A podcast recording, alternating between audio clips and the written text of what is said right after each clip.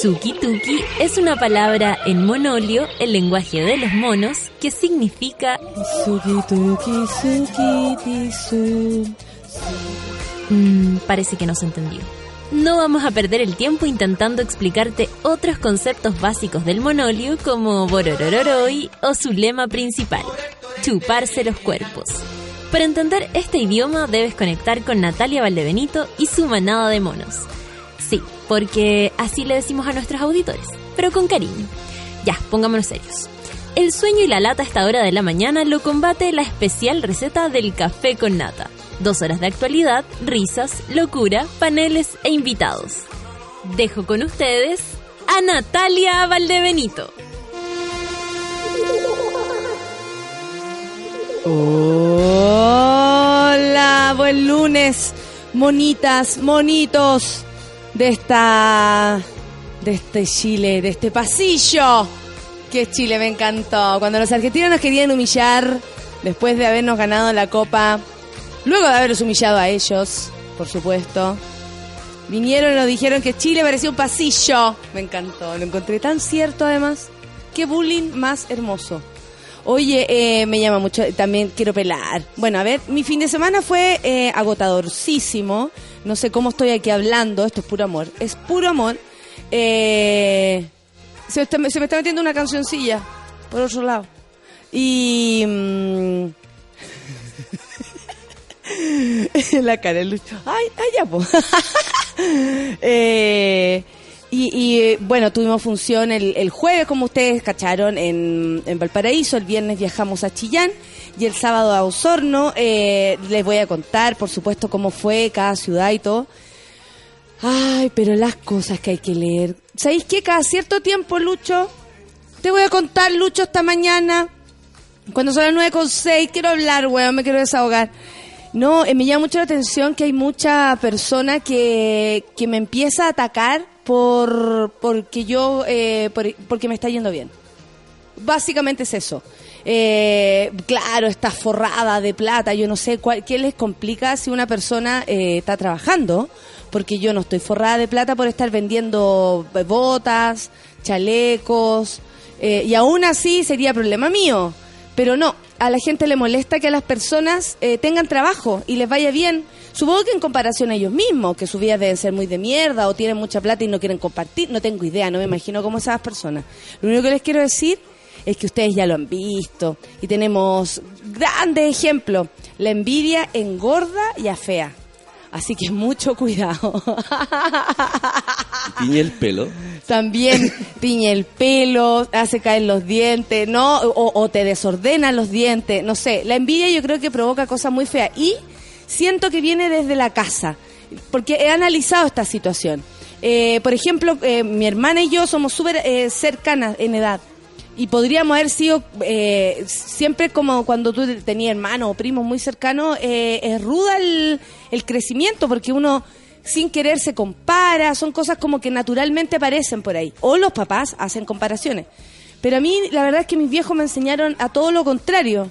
Y con mi hermana tenemos una excelente relación y pese a que nos agarramos a combos cuando éramos chicas, eh, nunca tuvimos una rivalidad. ¿Cachai? Solamente eran eso como desencuentros de hermanos nomás, de pelear y que en realidad uno le molesta todo el hermano de repente, pero es porque es precisamente tu hermano, pero no lo odiáis, ¿cachai? No, no creces con esa distancia.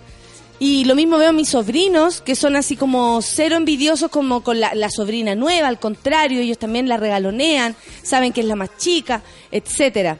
Quería decirlo, Solcita, porque resulta que aparece gente, la Solcita está aquí vuelta mona porque no está Luchito. Y yo como estoy cansada estoy hablando más que la cresta. Porque me pasa todo lo contrario, como me canso, me, me paso a revoluciones. Bueno, mejor. Mejor sería que, bueno, aquí estamos en este programa, Café con Nata. Bueno, y eso, pues, resulta que aparecieron de nuevo los que, Solcita, te cuento, eh, me dio gana cuando son las nueve con ocho. Eh, resulta que hay gente que, le, le da mucha lata que a mí me vaya bien, entonces me empiezan a molestar de que estoy forrá. Y ahí, ¿sabéis que un viejo le dije, sí, estoy forradísima? Y ¿sabéis que me aburriste? Me voy a contar plata. No, no hay otra forma de responder y no aparece una tontona diciendo, ay, qué violenta. Mira, qué fal... Como, qué, eh, como, qué mata pasiones una mujer que cuenta plata y yo le digo... "Ah". ¿Por qué tienes que cumplir un rol de, de Ay. levantar las pasiones? No, no, pero ¿por qué una- un chiste? Huevón enfermo. Es que, es, que, es que eso es lo que no entiendo. ¿Cómo no cachan que es una exageración de una tontera que me están diciendo? Le dije, preguntas hueonas, respuestas peores, guachito. Y si usted no entiende el chiste, ¿qué mal día va a tener? O sea, no entiendo. Y ahí es donde una, una mina me preguntaba, ¿por qué tenéis tanta paciencia? Porque me río a gritos. le dije yo. No, la cagó, la cagó. Eh, a mí me haría vergüenza ser gallo. En alguna instancia, Lucho, te digo en serio, me haría vergüenza ser gallo. La Francesca me está preguntando cómo se portaron en Valparaíso. Súper bien, súper bien. Estuvo muy, muy, muy bonito. Eh, Valparaíso, Chillán, pese al frío, yo estoy segura que si uno en esta vida se gana puntos por vivir o vidas gratis, no sé, como si esto fuera un Candy Crush, como si esto fuera Mario Bros. Eh, yo me gané una vida porque la verdad actuar con menos grados bajo cero, con una blusita, yo creo que se me cayó un pezón de tanto frío. Así vamos a empezar esta mañana. Son las 9 con 10. Luis Enrique me pone aquí que empezamos con Breakbot. Me encanta esta canción, Baby. I am yours. Café con nata. Súbela.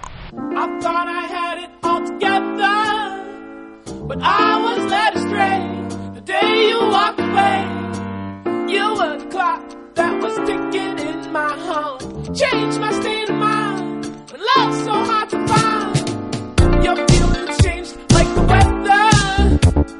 Went from clear to gray, all that time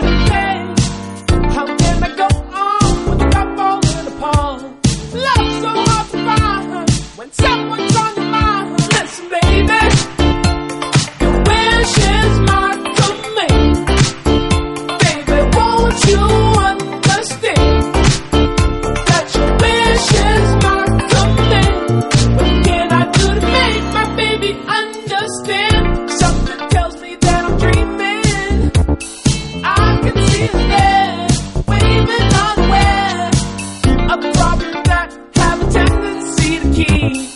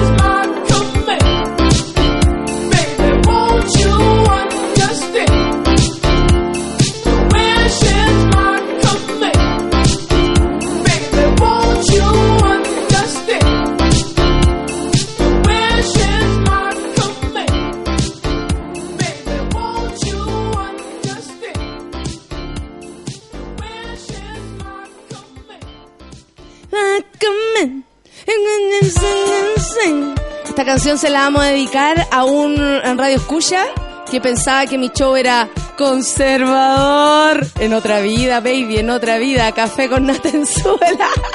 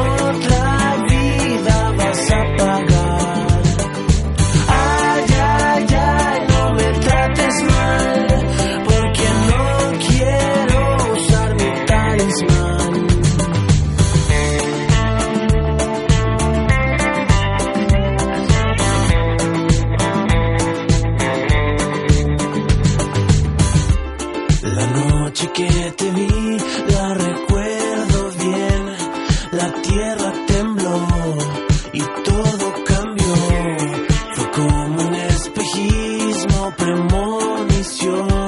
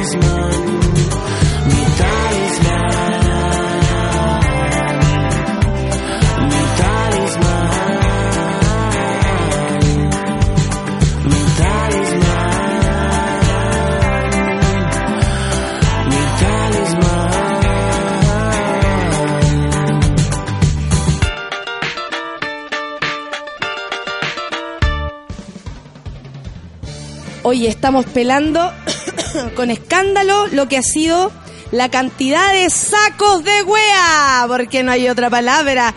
Ya, voy a contarlo. Resulta que apareció una persona que me dice, ¿sabéis qué? No me gustó tu show en Osorno, un hombre. No me gustó tu show en Osorno, te sigo mejor escuchando en el café con nata. Entonces yo dije, ya, ¿por qué no le habrá gustado? Y le pregunté, ¿y por qué no te gustó, querido mono? Porque supongo que si escucha café con nata es un mono. O una mona vestida de mono, no tengo idea, pero un mono. La cosa es que me dijo lo siguiente, afírmense en sus cubículos que podemos explotar. Es que yo pensaba que tu humor era más limpio y conservador. limpio como un detergente. Te juro que inmediatamente pensé en Atrash, nuestro detergente para limpiarse el hoyo. Eh, no sé, a mí me dio mucha risa su opinión. La verdad es que hay, hay personas que, más allá de que uno respete las opiniones del resto, y yo, ustedes saben, me esfuerzo por respetar las opiniones de todas las personas, me da una risa porque a veces son tan hueones que en serio uno dice, no, esta gente, o sea, no es que no se haya leído el principito, no cacha ni cómo escribir, eh, eh, no sé, o, o sea, creo que cuando uno va a escribirle a alguien en Twitter debería saber qué es lo que está haciendo. A mí me ataca una cantidad de gente que no tiene idea de la weá que está hablando, ¿cachai?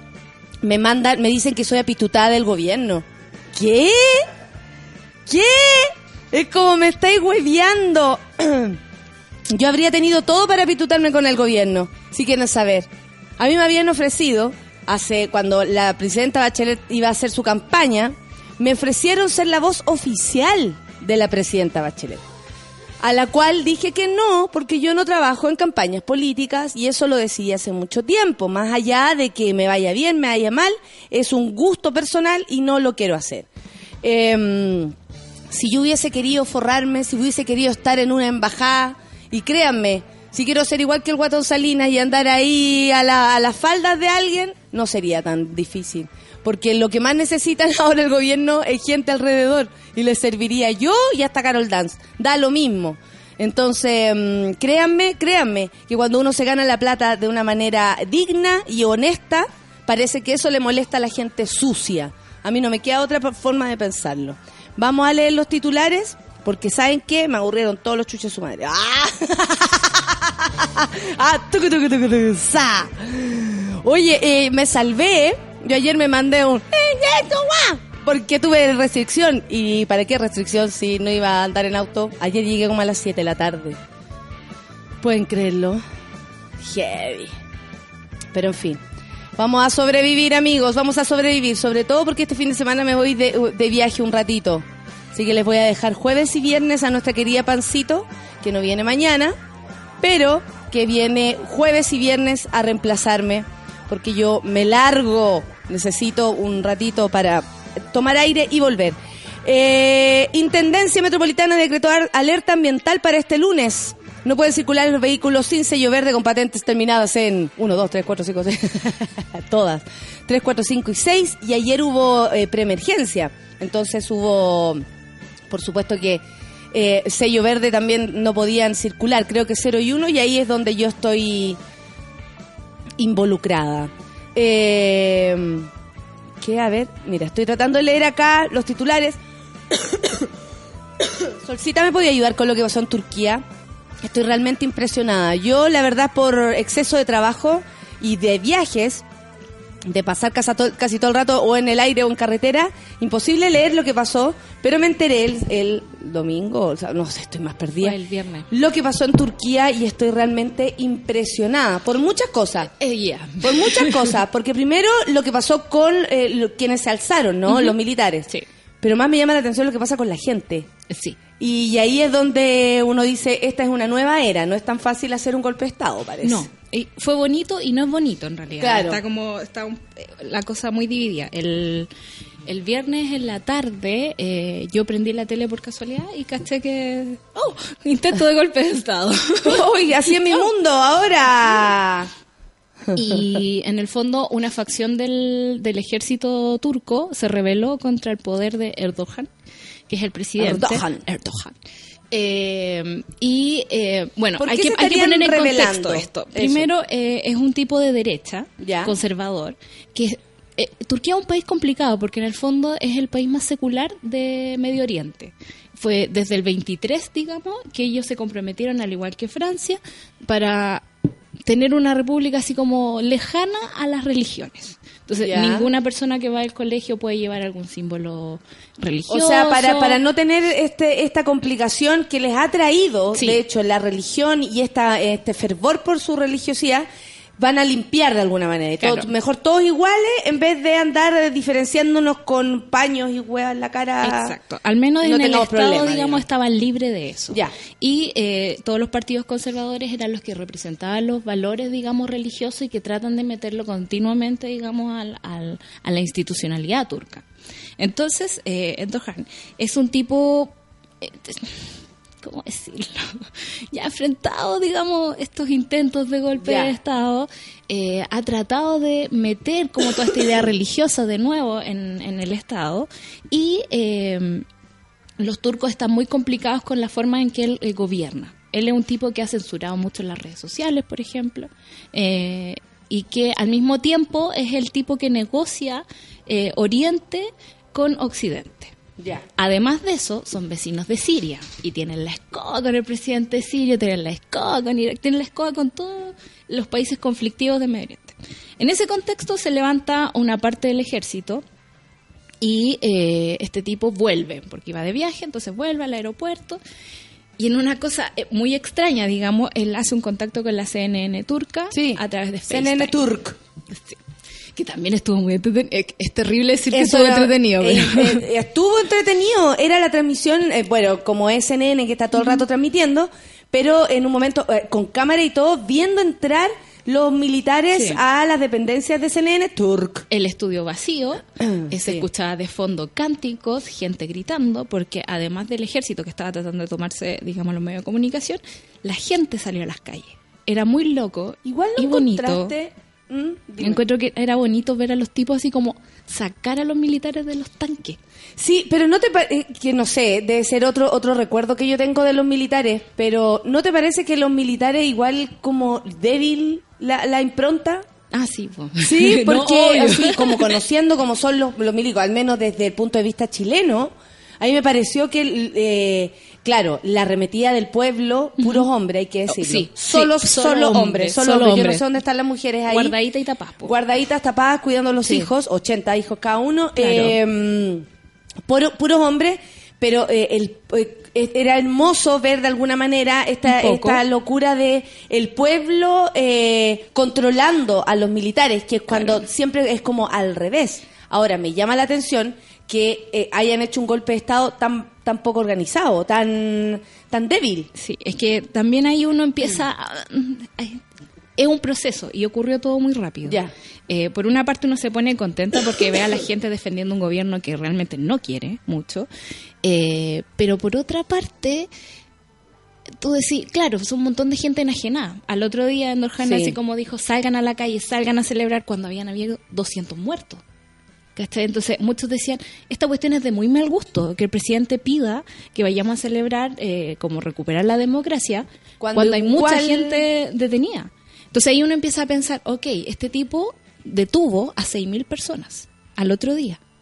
6.000. O sea, ¿qué tipo de limpieza está haciendo? ¿Cachai? O sea, además como que el tipo... O sea, es peligroso un lado y el otro en un el lado y el fondo. otro, por supuesto. Mm. O sea, cualquier cosa que se escape a la institucionalidad sabemos que es complicado. Eh, cualquier cosa que involucre masas enajenadas, y Enajenadas. perdón, digamos. Y llamar, y llamar a eso, digamos, a- Llamar, a, a claro. celebrar, por ejemplo, eh, pocas muertes en el fondo. Sí. No, no, al tipo le dio lo mismo la muerte, ¿cachai? O sea, como que igual custodió un par de, de funerales como de gente importante, pero en realidad le dio lo mismo. Ahora, esas 6.000 personas detenidas van a tener un juicio justo. Creo que eran 2.700 jueces que fueron así como presos de una, ¿cachai? Entonces, eh, está complicado. Encuentro que que- Casi que pareciera que... Eh, muy armado la cosa. Muy armado para agarrar el poder con, con las manitos, o de sea, el alguna tipo manera. estaba sufriendo, digamos, en su gobierno con baja popularidad, digamos, tenía Sí, complicaciones. que es raro que los milicos hayan ido como con las pistolas y amenazando casi te voy a pegar con la, la metralleta cuando podría Claro, dispararme si sí, quisierais. sí. O sea, no sé, pues si yo tengo que hacer una arremetida donde tengo que ganarme el poder de un lugar, Me aseguro yo entro acá y me, y me aseguro que Sí. todos ustedes estén amedrentados, no me pasen por encima y yo me, me quedo con este sitio. En cambio ahí era como... mm, La mitad, un cuartito era- sí. de... Y habían otros cabros más chicos que siempre los militares mandan a los más pendejos Claro. eh, a esto, a morir, digamos. Eh, puta, se notaba que era como entre convencido y no, y no tanto. Claro. Piensa Raro que ahora están en estado de guerra, que el presidente tiene más facultades que las que tenía antes, que puede, eh, digamos, decretar hacer lo que quiera. ¿Cachai? Entonces es delicado. Encuentro que, claro... eh, En el eh, fondo esto pone al gobierno de Turquía como en la, en la posibilidad de hacer lo que quiera. Sí, Porque como se alzaron, claro. Ahora tengo así. el derecho de hacer lo que quiero. Entonces como sospecha. es como, uy, se cayeron dos torres gemelas, entonces Oh. tenemos derecho a, a- Claro, a hacer desaparecer mundo. Sí. el, el Medio Oriente. Claro, es una solución fácil. ¿cachai? Perfecto, estoy entendiendo. Oye, mira, comentemos esto. Jacinta, Jacinta Sañartu, Ella, bueno, eh, ustedes saben, fue trasplantada porque por suerte apareció el donante, eh, un señor de, del norte, quien no sé en qué condiciones falleció, pero pudo donar, porque esto era muy complicado, una donación, un trasplante doble de corazón y pulmón. Y por suerte apareció este donante, pero no ha sido, no, no ha quedado exento de, de complicaciones. Porque, eh, bueno, es realmente complicado trasplantar un corazón y un pulmón, ese es como el, el motor de- del cuerpo. Claro. Y eh, durante el transcurso del domingo fue intervenida quirúrgicamente debido al sangramiento de alteraciones de la coagulación, situación esperable por este tipo de operaciones, porque es algo bastante complicado. Y como dijo el, el- el señor Juan Carlos Venegas, que es el jefe de la unidad coronaria de la Clínica Las Condes, donde está ella, detalló que la cirugía seguía en situación inestable, considerando el tiempo de diferencia que existe entre una intervención y otra, porque después la tuvieron que intervenir otra vez. Hay mucho que hablar, creo yo, sobre esto. Primero, que han aparecido un montón de cosas, y, aquí es donde de nuevo tenemos que hablar de empatía, de no tenemos que hablar de buena onda, de, de no ten- tenemos que hablar de calidad humana. Eh, aparecen un montón de... y que yo entiendo, honestamente lo comprendo, porque me imagino que por diferentes situaciones, ya sea por la más grande, que es la ausencia de donantes, muchas personas quedan sin su trasplante y por supuesto mueren. Y esto no puede pasar a cualquiera. de verdad que sí. ¿Cachai? De esto no, nadie está libre. El rollo es que han hecho una comparación bastante, eh, diría yo, arenosa y bien terrible de decir que, porque Jacinta Sañartu es Sañartu, es rubia, es, es cuica, es de una familia BC1 que ha movido todo para que todos nos pudiéramos enterar de lo que estaba pasando eh, Jacinta.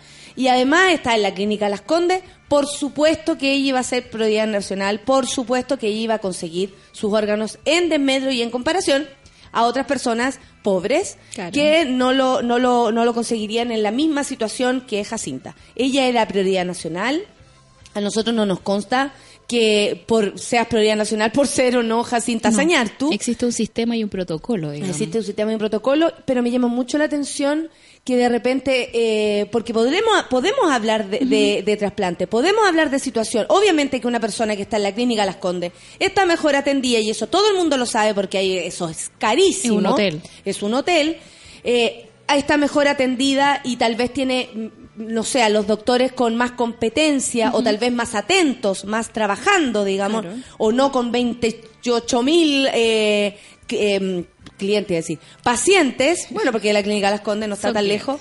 em, Te llevan el Starbucks a la pieza. Claro, probablemente, probablemente ella está en esas condiciones que le permiten estar en buenas condiciones Claro. atendiéndose. Sí. Pero de aquí a que ella eh, viva o, o- o muera, no sé si incluso si tuviera que ver con eso, porque el piano cuando te va a caer en la cabeza te va a caer igual. Es, es lo que estábamos hablando, digamos, No sé, me, me perturba que la gente sienta ese, ese resquemor a que a alguien eh, de verdad le vaya bien. Sí. Más a- allá del lado que saber. sea. Hablar sin saber. Yo misma no sé muy bien cómo funciona el sistema de trasplante. Yo tampoco. Pero sé que existe un, un ranking, digamos, que es la cosa de la prioridad nacional y que esa cuestión no tiene que ver cuánta plata tenga yo no, sino es como cuán grave De estás. hecho, por ejemplo, como ella ha tenido bastantes complicaciones con las hemorragias, lo que me piden acá, Carolina, muchas gracias, Carolina. Ella me dice que Jacinta necesita urgente sangre, no para, eh, no para de sangrar. O sea, eso, esto es un problema que ella está teniendo y se necesitan no solo donantes de plaqueta, por favor, vayan a la clínica Las Condes, RH negativo A y cero. Es vital. Y si alguien lo puede hacer, alguien está cerca, conoce a alguien que sea de estas personas que va constantemente a donar sangre, Sangre. que hay algunas personas que se les da y Sí. a mí por lo menos no me dejarían A mí por me algunos motivos. Pero mm, háganlo. Sí. Háganlo y, y en verdad eh, ahí es donde más me, me, me duele, que es como...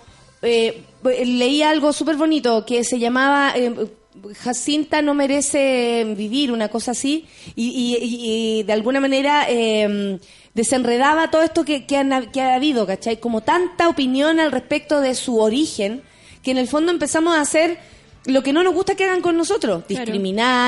Eh, segregar. Estamos poniendo a Jacinta en un lugar donde, mm, por ser, mm, no sé, eh, persona de plata, no, no necesitaría más ayuda que claro. otro. Eh, eh, es muy raro. Es, es raro, es poco empático y es no entender que otra persona simplemente es igual a ti, ¿cachai? Es de la misma forma que también tratamos a los pobres, ¿cachai? Es como, Mira, la Connie me dice, mi hermano fue trasplantado en un hospital público cuando él realmente lo necesitaba. Ajá.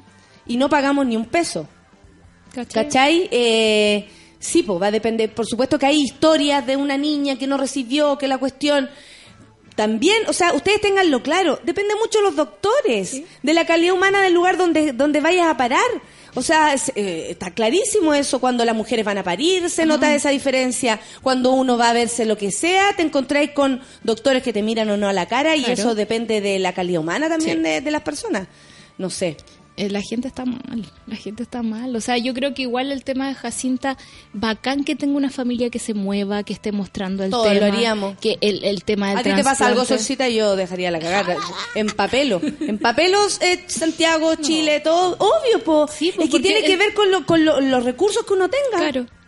Y si uno puede hablar y se puede conversar del tema, lástima que estemos conversando como mal, ¿cachai? ¿Por qué no estamos hablando de que faltan donantes? Por ejemplo, Ana Luisa dice, la necesidad de trasplante está muy lejos de ser la, la- la plata. Se necesitan estudios de compatibilidad. También. Claro, nos debe faltar mucho en relación para saber, ponte tú, según la cantidad de gente que muere, cuántos de esos Son órganos compatibles son con- compatibles. Tal vez falta rapidez para, para saber cuándo un, un órgano es compatible a un cuerpo.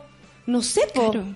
Tenemos vez que nos falta investigar de- demasiado. Nos falta harto. Nos Sí. falta mucho y, y llegamos y decimos así como si no Ah. nos importara que Jacinta merece menos o merece más. Que Jacinta o- es una persona que sufre en este momento. Exactamente, que como sufre cualquier persona. Sí. Eh, dice, porfi, no miremos eh, apellidos o piel, las enfermedades nos atacan a todos, seamos empáticos con el dolor ajeno, dice el Fran. Sí. El Fran trabaja en, en allá en hospital en, en Arica y debe saberlo con mayor razón. O sea, tú te enfermáis y da lo mismo de dónde vengas. Por lo que yo sé, Jacinta ha vivido toda su vida con esta enfermedad. Ella nunca ha tenido una vida normal. Su hermana cuenta que ella siempre, su hermana melliza, que siempre ella jugaba alrededor de ella. O sea, Jacinta sentada y las demás niñas Jacinta no ha tenido una vida normal y eso ocurre con muchos niños, mucha gente, más allá de su condición social. ¿Cachai? Que eso es lo que da rabia, que cuando empiezan a definir eh, a las personas por de dónde vienen y se olvidan que somos todos seres humanos con derecho a ser feliz nomás. Claro, Mira, en Chile, según muchos, merece morir por ser cuico y por ser pobre. claro. ¿Cachai? Cristian Sí. dice eso. Toda la razón, Cristian. Es como, ah, claro, porque son pobres. Ah, claro, porque son cuicos. Ya. Claro, así, así como somos capaces de decir Jacinta Sañartu, la cuica rubia, ¿cachai? Eh, para el mundo de los pobres como el grupo D, ¿cachai? No ponemos nombre. Entonces es el mismo maltrato al final. Y además yo creo que más allá de cualquier cosa, si Jacinta venga de donde venga y así, lo más importante de la conversación es que cada uno tiene que ser donante porque de verdad lo que tengáis adentro no te sirve. ¿Qué le pasa a las personas cuando... Ya, yo no estoy de acuerdo con... El otro día leía, no estoy de acuerdo con que la donación sea... Y, y como me estáis hueveando, ¿quieres...? O sea, eh, me llama mucho la atención como ese apego Al- hasta cuando estáis muertos. Bueno, hay, hay, hay, Me hay llega relig- risa. hay religiones que no permiten ese tipo de cosas. Y digamos ya, ok, está bien. Yo me preocupa más, por ejemplo, cuando la familia interviene. Cuando tú no, no pusiste, digamos, la notaría que eres donante y llega el momento de la decisión, no lo hablaste en tu casa. Claro, Y por se- las sensibilidades que hay en el momento de morir, porque de repente ponte tú yo lo dije y muero y mi vieja se vuelve loca y dice yo no, No. le paso nada a nadie, mi hija es mía, no sé Sí. si a veces pasa también Eso, eso. pasa, es muy común. Eso es lo más común, Es lo más común. Sí. Entonces, como que hagámonos cargo, seamos donantes, los que podemos ser donantes, hablemoslo en la familia, tengámoslo súper clarito, ¿cachai? Como... Entiendo el resentimiento, pero no entiendo que se juzgue salvar la vida de una persona. Claro que sí, Eso. Andrea, lo mismo que me pasa a mí. Entiendo que a, personas le pueda doler el origen de, de Jacinta. ¿Por qué no? Si viven en la miseria. ¿Por qué no? Si saben que sus pensiones van a ser una mierda, que ven a sus abuelos morir pobres, que ven a su madre, weón, con una enfermedad eh, cuática y haciendo hora todo el día para conseguir una hora. Sí. Nosotros sabemos aquí por nuestro Luchito. Que va y va, Va, y va, va. y lo único que consigue es plazos y plazos y plazos para que le den una hora para hacerse un examen. Sí. Entonces, claro, si uno ve eso, yo también entiendo el resentimiento, es parte de lo que sentimos, pero de ahí A desear la muerte. a desear que una persona tenga menos más, no, no, no, No, no. ¿cachai? Yo creo que ahí es donde nos perdemos y, y, y de alguna manera, em, no sé. Después ¿no? terminamos como en Medio Oriente. Hubo muchas noticias terribles en el Medio Oriente este fin de semana. En Pakistán mataron a la Kim Kardashian de Sí, Pakistán. su hermano. Su hermano dio una conferencia de prensa y dijo que había sido un crimen por honor. ¿Cachai? Porque su hermana era una bataclana, digamos, y que merecía morir. Y la mató. Y ahora no se sabe qué va a pasar, si la familia va a poner acciones legales, porque en el fondo es como un hermano contra el otro, ¿cachai? Pero en el fondo es como... Y en las algún, razones. En algún momento... Claro, perdí el filtro y, y, se- y sientes que puedes matar a otra persona por una cuestión de honor, porque a mí se me ocurre. ¿cachai? Entonces como, cuidado. Este tipo de comentarios quizás en este momento suenan banales, suenan a 140 caracteres, pero en un tiempo más te van a desfiltrar, ¿cachai? Te van a quitar como los únicos, los últimos bastiones de humanidad que te van quedando. ¿cachai? Sí, a mí me llama mucho la atención eso, como la falta de humanidad de las personas. ¿Cachai? Como tú, incluso uno que tiene ganas de proponer un sistema de vida igualitario para hombres y mujeres, donde a todos nos convenga vivir acá y tú, Lucho, eh, seas igual de libre que yo y viceversa. eh, eso les provoca absoluto conflicto y creen que uno está eh, como atacando la seguridad mental de la, de la gente y le mando saludos a mi amigo conservador que nos está escuchando. eh, Que solo nos escucha. No te entiendo nada, weón, no te entiendo nada. De hecho, te puse silencio en el Twitter, así que no te voy a seguir escuchando. Oye, pero les voy a contar de otra cosa. Danny Mathers fue elegida el 2015 como Playmate, Playmate del año. Galardón que venía a coronar su ascenso en el competitivo mundo de Playboy. Sin embargo, una mala broma podría llegar a costarle la carrera. Matters publicó hace algunos días en Snapchat una imagen donde se burlaba de la apariencia de una mujer desnuda mientras se duchaba. Esto en el gimnasio donde ambas se ejercitaban. Sí, yo no puedo dejar de mirar esto. Ustedes tampoco. Escribió la conejita que junto a la imagen de la mujer había una selfie suya. Mala idea. Inmedia- inmediatamente sus redes sociales se llenaron de mensajes indignados ante su desafortunada foto. Claro, ella sal- sale una foto atrás de una mujer normal, así como uno, con las carnes cayéndose, Claro. con la con la celulitis violenta, con la estría que se ríe de uno, que uno dice, esta buena está sonriendo. Y ella sale como afuera de eso y así como con cara de, ay no, qué asco la huevona que estoy mirando. Según reportan diversos medios, la mujer ya fue expulsada del gimnasio al cual asistía. Me parece muy Menos bien. mal, po. porque si uno va al gimnasio, está claro que se va a encontrar con todo tipo de cuerpo. Y, pu- y, y por último, ¿cómo así eso? Mire esta buena que se cree rica. Se cree. po. Ya, la mujer ya fue expulsada, como decía, del gimnasio. Eh, Playboy apartó eh, momentáneamente de sus actividades y la radio donde trabaja, eh, LA Close Station, la despidió. Porque ya no estamos para recibir este tipo de cosas. Me parece perfecto. Así tiene que ser. Si la gente se comporta de forma weona, se, Se va. va. Negro, te digo al tiro. Si yo alguna vez me voy a embolar, échame. No me lo merezco, no me merezco esto.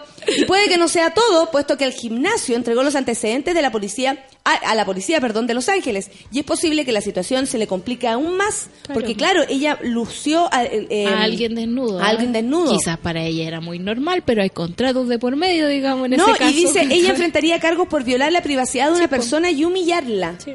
La mujer rápidamente pidió disculpas. Ah, Qué atroz, dijo perdón. así, "Ah, ah, ah, lo que hice está muy mal, no quería hacerlo. No, Me hija. enteré por la prensa. ¿Cómo? ¿Cómo que no quería hacerlo? Solamente quería decirle que esta foto fue posteada accidentalmente, era parte de una conversación privada que tuve, que tuve por Snapchat con una amiga porque era nueva en la plataforma. Yo sé que el body shaming está mal. Lo que ven aquí no es el tipo de persona que soy, te juro. No. Soy burlesca, pero en privado En nomás. privado nomás. La modelo que tiene más de medio millón de seguidores en Instagram, más de un millón de- en Facebook y, siete, y 75 mil en Twitter, cerró sus redes sociales mientras pasa la tormenta. Por burra. Burraza. ¿Cómo hace eso? Eso no se hace. Y, y aparte así, burlar, ¿sabéis qué me parece perfecto? Que sepamos incluso desde acá tan lejos que una, Qué una burra. situación como esa tenga consecuencias. Sí. Es súper bueno. Primero, tú no podías andar burlándote de las personas porque tienen un cuerpo diferente al tuyo. Claro. ¿Cachai? Supongo que en otra, en otra cultura tu cuerpo también vale una mierda.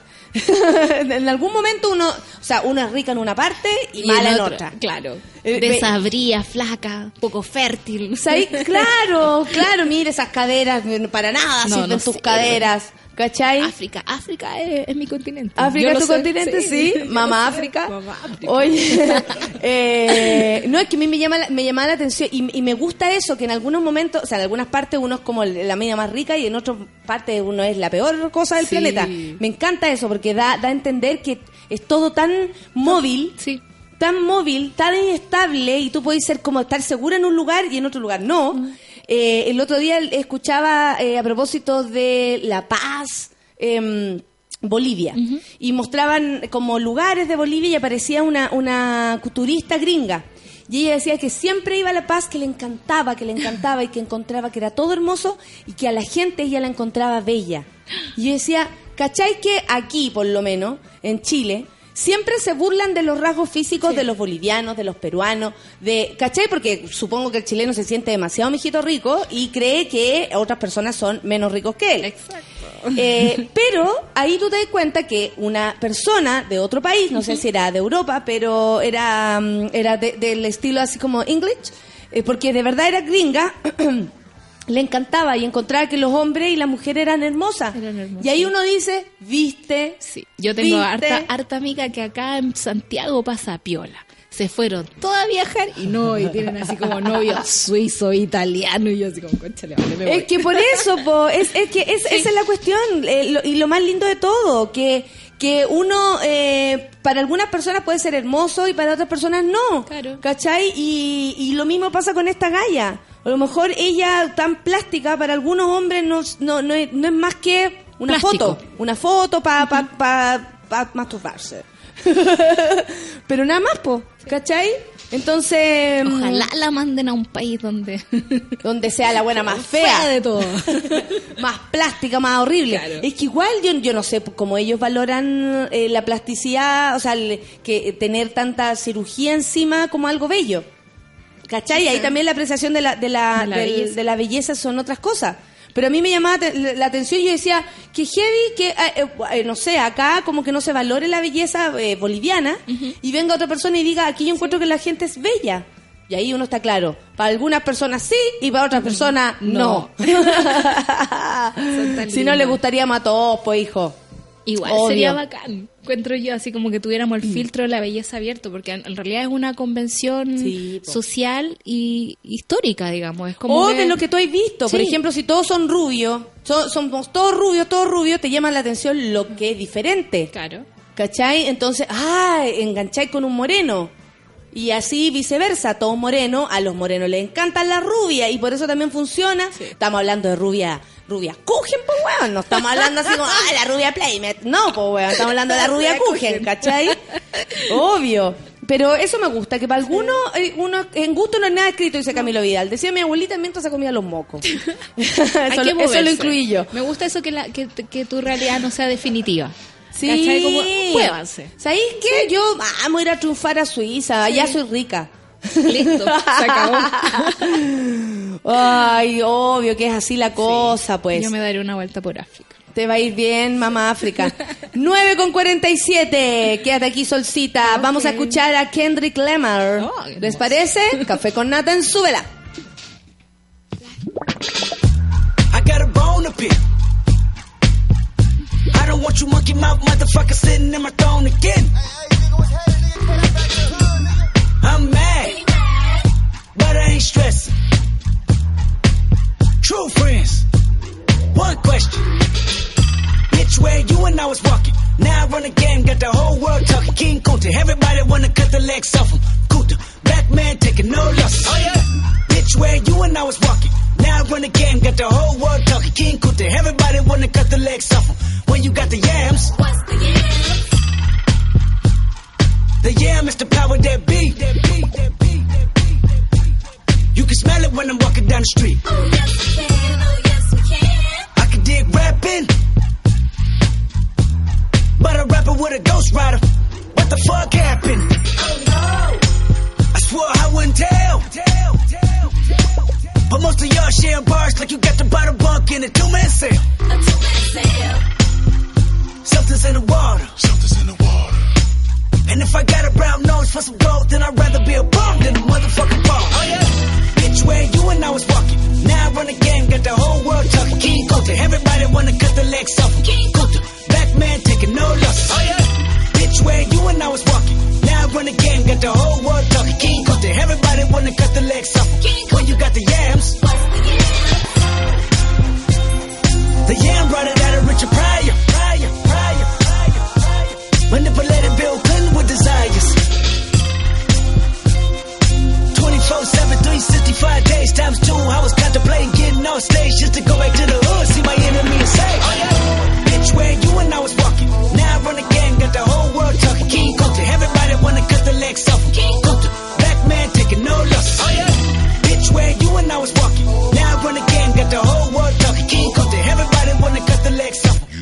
Mouth fucker. I was gonna kill a couple rappers, but they did it themselves. Everybody's suicidal, they didn't even need my help. They shit is elementary, I'd probably go to jail if I shoot at your identity and bounce to the left. Stuck a flag in my city. Everybody screaming Compton, I should probably run from here when I'm done. To be honest, and I put that on my mama and my baby boo too. 20 million walking out the court, building whoa whoa. Oh yeah, fuck the judge, I made it past 25, and now I was, a little nappy headed nigga with the world behind him. Life ain't shit but a fat vagina, screaming, Annie, are you okay? Annie, are you okay? Limo tinted with the gold plate, straight from the bottom, Mr. Belly of the beast, from a peasant to a prince to a motherfucking king. Oh yeah, bitch, where you and I was. By the time you hear the next pop, the funk shall be within you. Now I run the game, got the whole world talking King Culture. Everybody wanna cut the legs off King Culture. Black man taking no losses. Oh yeah. Bitch, where you and I was walking. Now I run the game, got the whole world talking King Culture. Everybody wanna cut the legs off. I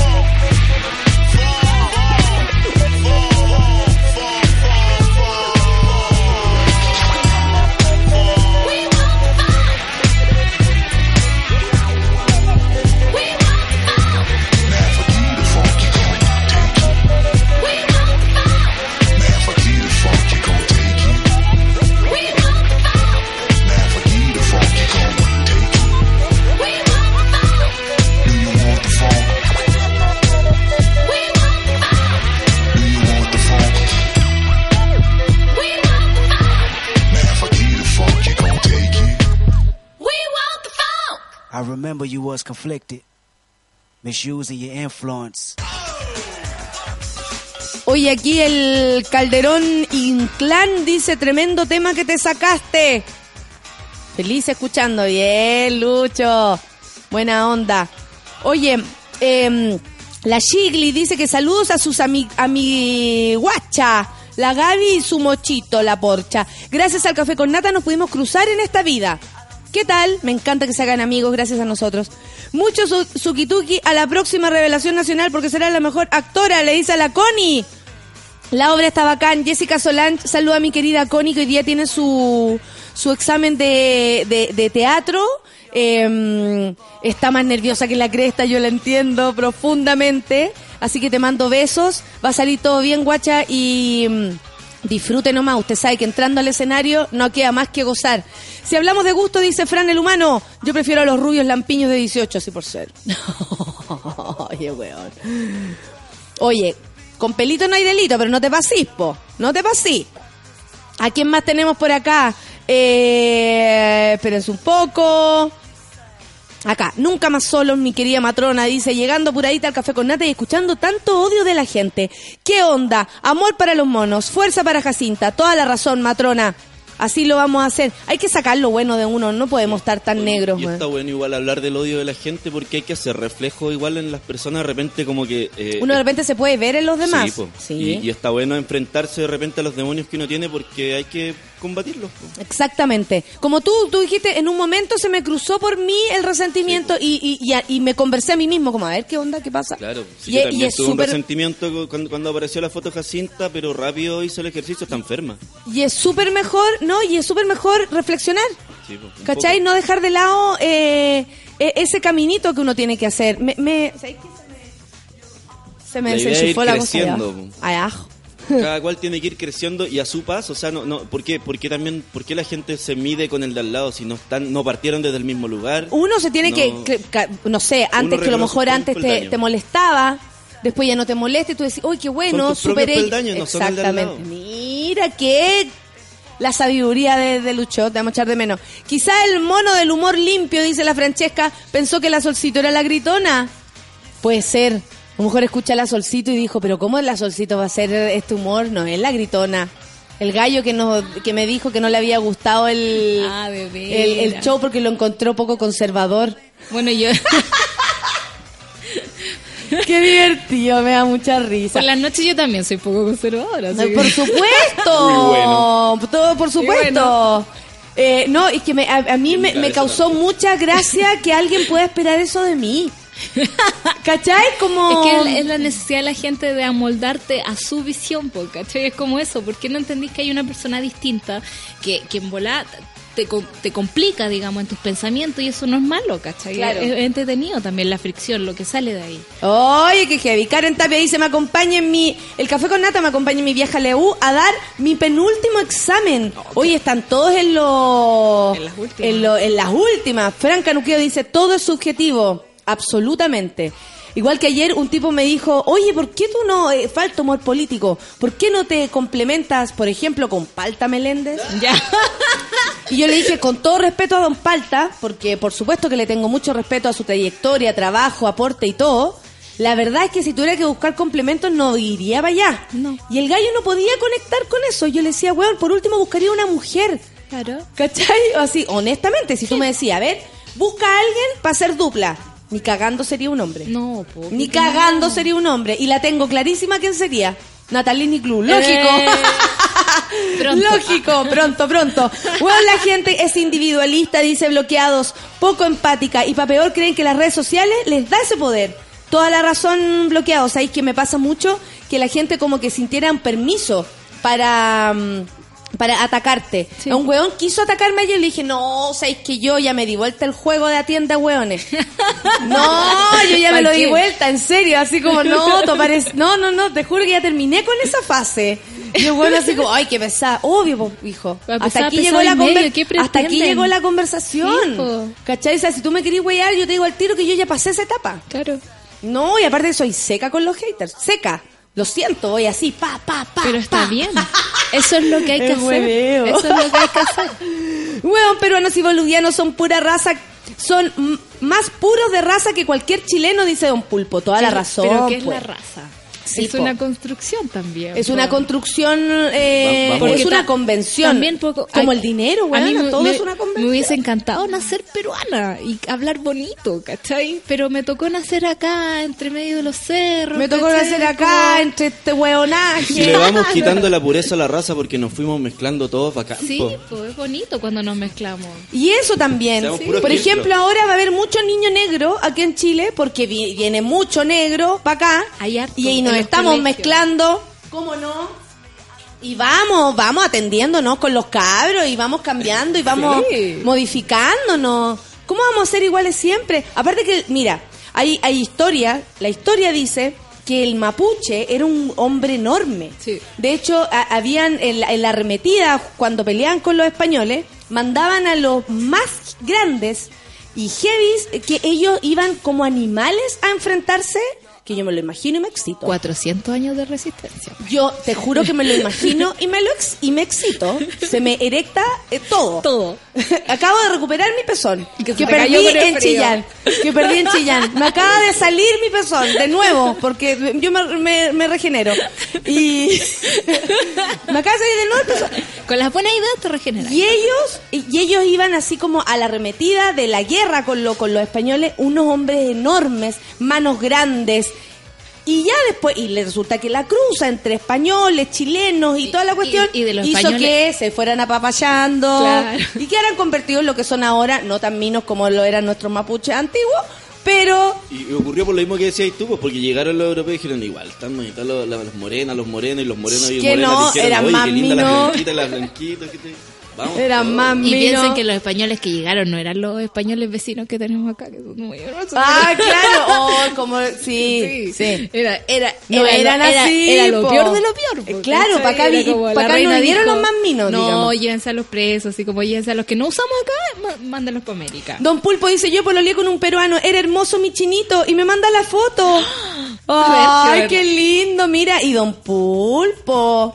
Qué Y- todavía lo recuerda a su chinito. Qué lindo. Sí, pues. Porque Buena, no monos. se le olvida a la gente. No. A ver, a mí, yo tengo un pololo que recuerdo así como, puta, este buen buena onda, y si lo veo, hi-fi. ¿Cachai? Eh, bueno, buen hi-fi. Pero uno nomás. Uno nomás. Aparte que yo pololeado pocas veces. No soy fácil para decir que sí. Para soltar el pololeo. No, no, no. Está no. bien. María Virginia dice, buena monos, en mi caña de lunes. Mire, ¿qué tal? Esto es estilo. Le mando todo el flow a mi querida Connie, que hoy lo dará todo. La Connie va a dar su examen hoy día. título. Entonces está Mucha la suerte. masa. Pero contenta. ¿Cómo se le dice a los actores? Mierda, mierda. Mierda, mierda. Mierda, mierda. Mucha mierda para la Connie. Como decía el flaco, dice la Constanza Silva, eran grandes los, los, los abrazotes, las piernotas grandes, 13-13, grande, weón. Te juro que me... Y se metían al agua, mi chica, y Y ellos, ellos eran los que asustaban sin armas siquiera. Ellos atacaban con el cuerpo como animales. ¡Atáquenme! ¡Vengan a mí! Me yo me imagino cinco buenas así y ya. me imagino- Estoy pidiendo mucho. Ya tres, tres. Cierro los ojos, estoy cerrando los ojos. En el sur, todo bello, todo hermoso, las mañanas brillantes. Así Y aparece este gallo convertido en animal. No. ¡Cuidado! Corriendo, corriendo, se te remueve todo el piso. Hoy nos estamos pero full excitando con esta situación. Christopher del departamento de Rancagua dice la vista camino a mi casa y ustedes con smog. Buen día, monos y monas, y éxito a la Connie. Ay, qué lindo, me encanta que se manden saludos cariños. entre ustedes. Eh, la Mariela Gutiérrez dice, es verdad, buen día para todos. Siempre queremos que lo que nos guste sea como nosotros. Claro, uno trata de, de como de, ay, no, pero es que eso se parece a mí, por eso me gusta. Y a veces a uno también le puede gustar algo súper distinto. Hay que darse permiso, creo yo. Somos muy cerrados para Somos pasarlo bien. cerrados, Sí, es verdad. ¿Cachai? Esto no. Hay gente como, esto sí, esto no, yo no hago esto, yo sí hago esto. Como relaja. Entrégate a cada situación y decide. Los que se relajaron van a las fiestas po a veces. Una familia de enfermeros que te oye, madre e hijo, mi mami pide suki tuki, suki tuki para tu mamá. Mira qué hermosa y qué lindo ese sol en Arica. Y con polera, los enfermeros de mi corazón. Me Un beso para su madre. Enfermera. La negra tiene tumbado, dice, hoy es un día especial. Hace 11 años llegó mi hermano del corazón. Feliz cumple a mi chinito. Feliz cumple al hermano que también tiene tumbado entonces. Oye, son las 10 con un minuto. ¿Algo que decir, Solcita? Nada, querámonos. Querámonos, Está basta. difícil el mundo. ¿Sabéis que hoy día Sí. viene el tema de amar en... en- Está, está dormida la, la Rafa. ¡Rafa! está muy concentrada. Está- Hoy día tenemos el tema de... ¿De, dis- de discapacidad? ¿Sí? ¿Sí? hoy día sí que vamos a hablar de empatía entonces. pues.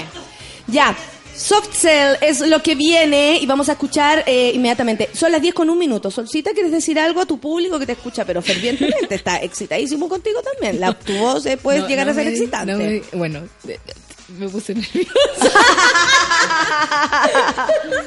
No seas así, no, No te pongáis nerviosa. ok, no me voy a poner nerviosa. Quédense Lo único, mundo lo único que recuerdo es que antes la solcita para decir unos ganadores se ponía roja, lo pasaba pésimo. Y ahora es nuestra comentarista de actualidad y titulares. Y yo te voy a necesitar siempre aquí solcita. Me encanta cómo lo así y le voy a seguir dando porque lo conseguí. La solcita me ha costado tres años. que Tres se- años. Tres años. Tres años. Pero ahí está y solcita. Sí, bueno, pero para eso estamos, para aprender. ¡Eso!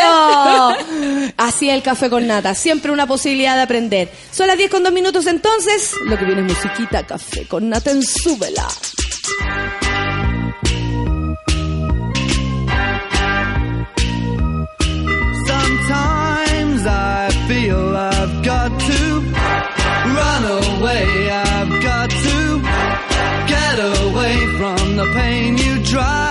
Into the heart of me. The love we share seems to go nowhere, and I've lost my light. For I toss and turn, I can't sleep at night. Once I ran to you,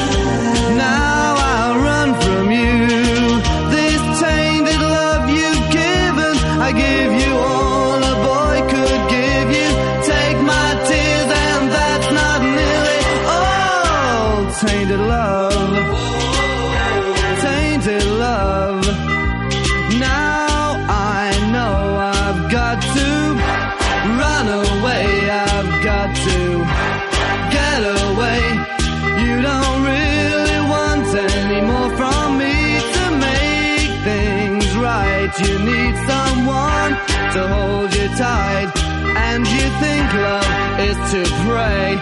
But I'm sorry, I don't pray that way. Once I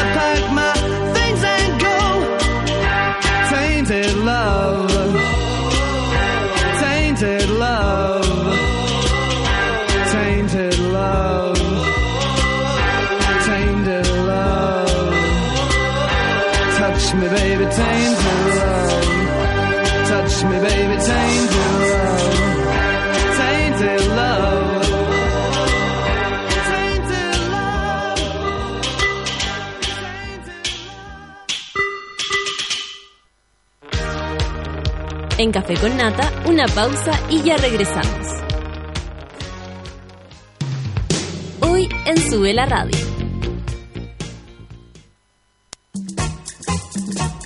Las pichangas en Sube la Radio se juegan al mediodía. Una hora de tiros de esquina a la actualidad, remates a la cultura pop y goles a los entrevistados. A partir de las 12 del día, junto al Mateo musical Manuel Mayra. La vida es más linda si se adorna con canciones. Regalonea tus oídos junto a Curro Guerrero y el soundtrack de la vida.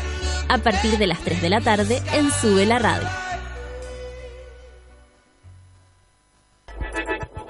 Llegó la hora en Sube la Radio. Son las 10 de la mañana, con 3 minutos. Derribemos fronteras. Construyamos justicia. Construyamos oportunidades. Superemos la exclusión y la pobreza infantil en Chile y el continente. América Solidaria. Hagámonos cargo. Hazte parte en www.americasolidaria.cl. Más rápido que tú, buscando una excusa para celebrar. Rápido, como el nuevo 4G de Virgin Mobile. Pórtate ahora sin firmas ni contratos y te regalamos 2 gigabytes más 100 minutos, además de 3 meses de mensajería WhatsApp sin gastar megas. Virgin Mobile 4G. Cambia el chip.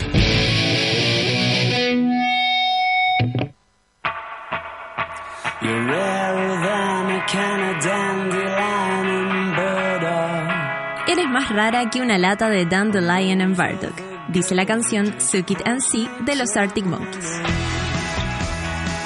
El Dandelion and Burdock es en realidad una bebida tradicional que se consume en el Reino Unido desde el 1200 y que mezcla extractos de diente de león y bardana.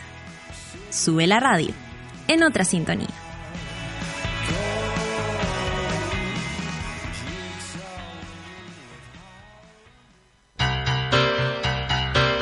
¿Viste que no era tanto?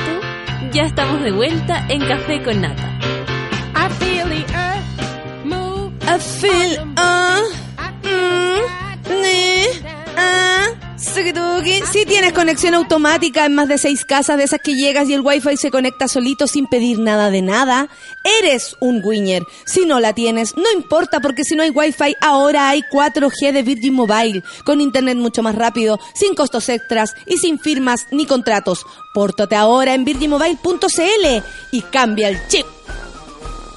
Sí, sobreviviste a cuatro funciones el fin de semana y resucité el domingo para viajar en avión y tener una gran turbulencia. Hoy es lunes y las aventuras de esta semana recién comienzan. Súbete al Hyundai Creta, el nuevo SUV de Hyundai que viene con botón encendido, llave inteligente, GPS antirrobo y equipo de audio con Mirror Link para compartir la pantalla de tu teléfono con tu auto. New Creta de Hyundai testeado en aventureros urbanos, como yo. El otro día estaba en el supermercado y caché que Nescafé tiene una promoción donde regalan una casa. ¿Se imaginan ganarse una casa? Una pieza solo para ver película, otra para guardar todos los vestuarios. Yo todavía ni me gano la casa y ya la llené. ¿Quieren saber cómo participar? Es súper fácil. Busca los envases marcados con la promo La Casa Propia.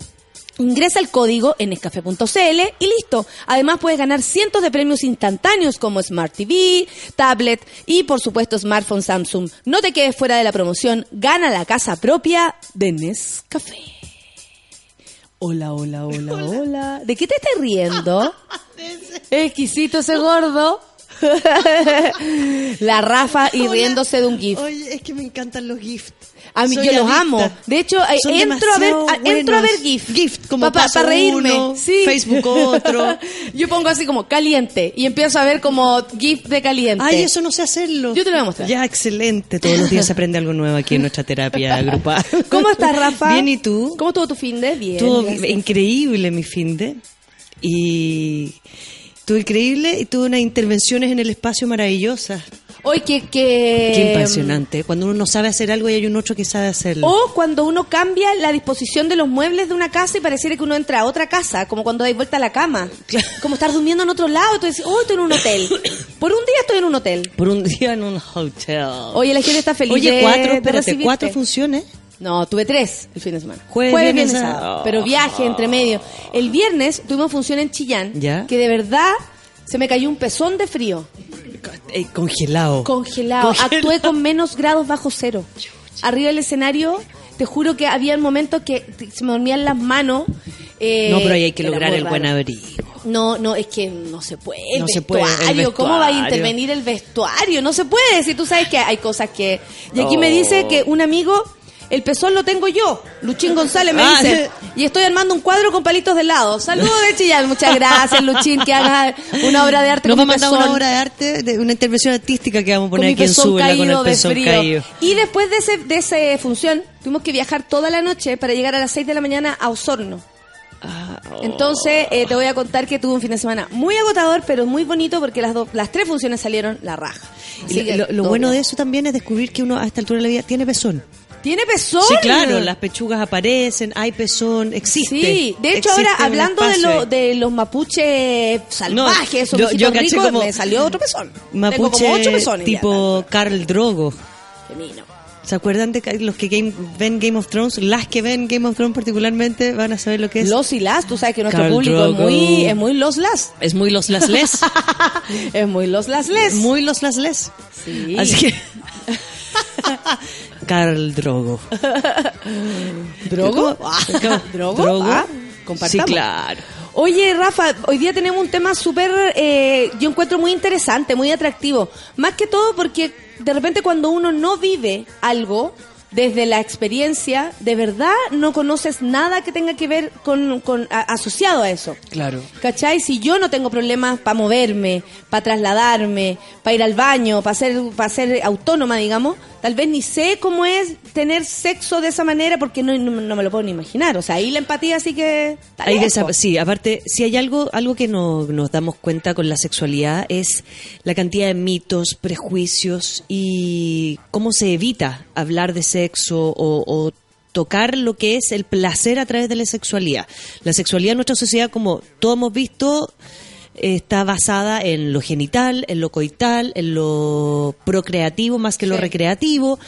Por lo tanto, toda esta... Muy, o sea, muy, muy religioso todo, muy por lo religioso, demás. claro. Entonces, si hay un aporte que yo siento que han hecho mucho las organizaciones de, de diversidad, tiene que ver con instalar, obligarnos a instalar una sexualidad que va desde el placer y el goce, desde la salud, desde el bienestar. Pero claro que hay un, hay un grupo de personas que se nos quedaron fuera de los procesos no de la diversidad que también tiene que ver con las personas en situación de discapacidad Claro que sí. personas que en situación de discapacidad sufren el triple de prejuicios, de juicios, porque aparte socialmente ha sido como que, que están invalidados por algo y esta invalidación los hace no poder moverse en un mundo eh, social, cultural, etcétera, como de manera, de manera normal y natural. Vamos a abrir hartas comillas. Pero tiene que ver con cómo las familias son muy aprensivas, cómo la sociedad no les ha dado un lugar, como todo ha sido Como, como, inmediatamente especial. después, o sea, como, como tal vez ni siquiera asocias la sexualidad a personas con Claro. discapacidades. Es como que lo anulas inmediatamente, esa idea. Porque la sensación es que siempre están dependiendo de, un- de alguien. La familia siente que esta persona por sí sola no se va a poder valer.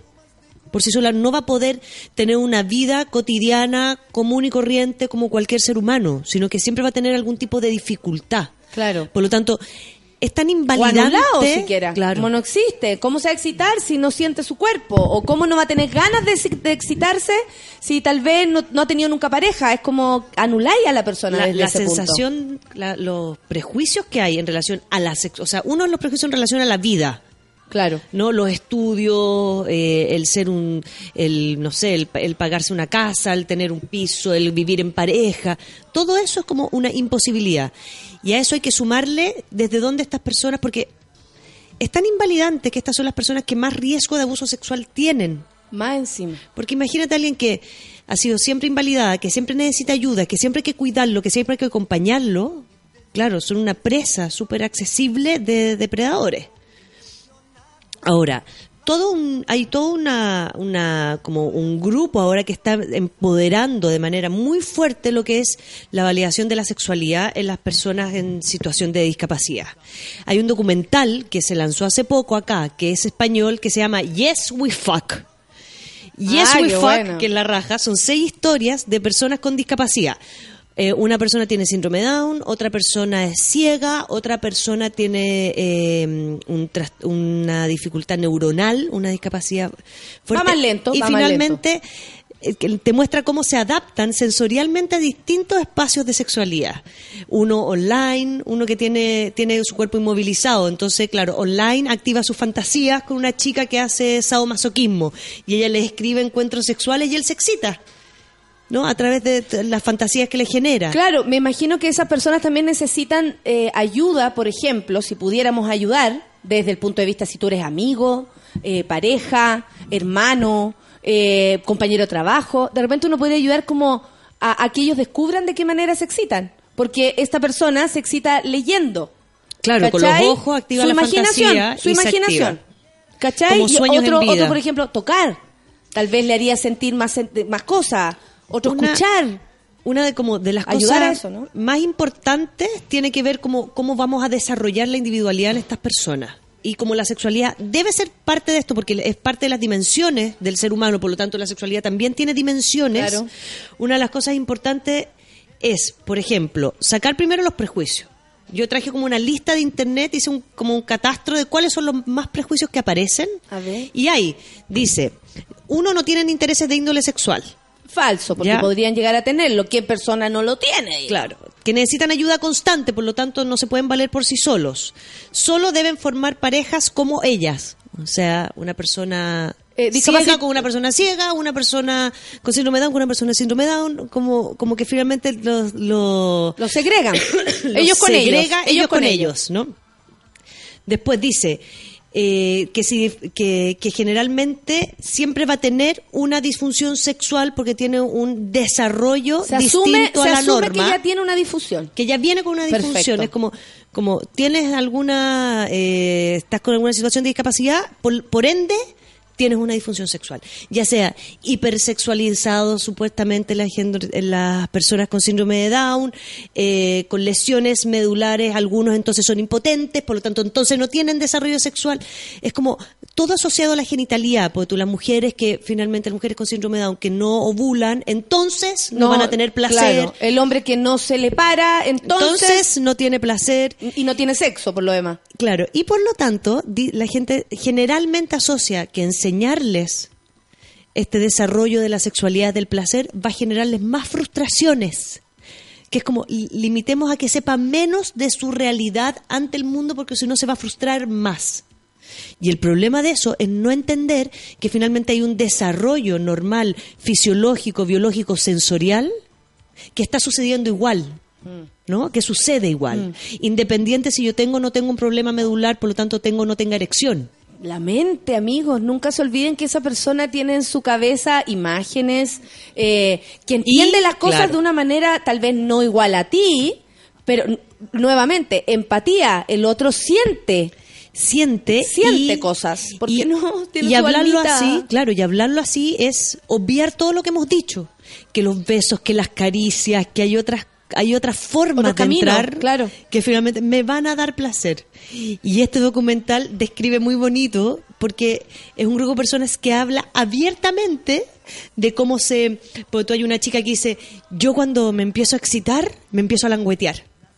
Y se languetea el cuerpo. Entonces, como no tengo nadie que me languetee, me langueteo yo. Y me langueteo las manos. Y no habla de tocarse los genitales ni buscarse. el- Habla, habla de las manos, habla de los hombros, habla del cuello, habla del pelo cuando se ducha. Habla de todo el, todo el contorno del cuerpo, evitando lo que nosotros con- conocemos como genitalidad Mm. solamente. Por lo tanto, si hay algo muy bonito que tenemos que empezar a aprender de ellos, tiene que ver con cómo nosotros les vamos a ayudar a un desarrollo de su salud Claro, sexual claro. y por ende nosotros tenemos que abrirnos a una sexualidad fuera de lo que es solamente lo genital. No, y, y, y por lo demás, como tú decís, no negar eh, y también no ser tan cerrado de creer que la sexualidad es de una sola manera. Claro. ¿Cachai? A lo mejor eh, esa persona con que tú le, lamas y le lames la mano va a sentir un placer profundo y, y, y, y- y está todo bien, ¿cachai? Pero pues, si no tiran como tú, no es que estén locos, po.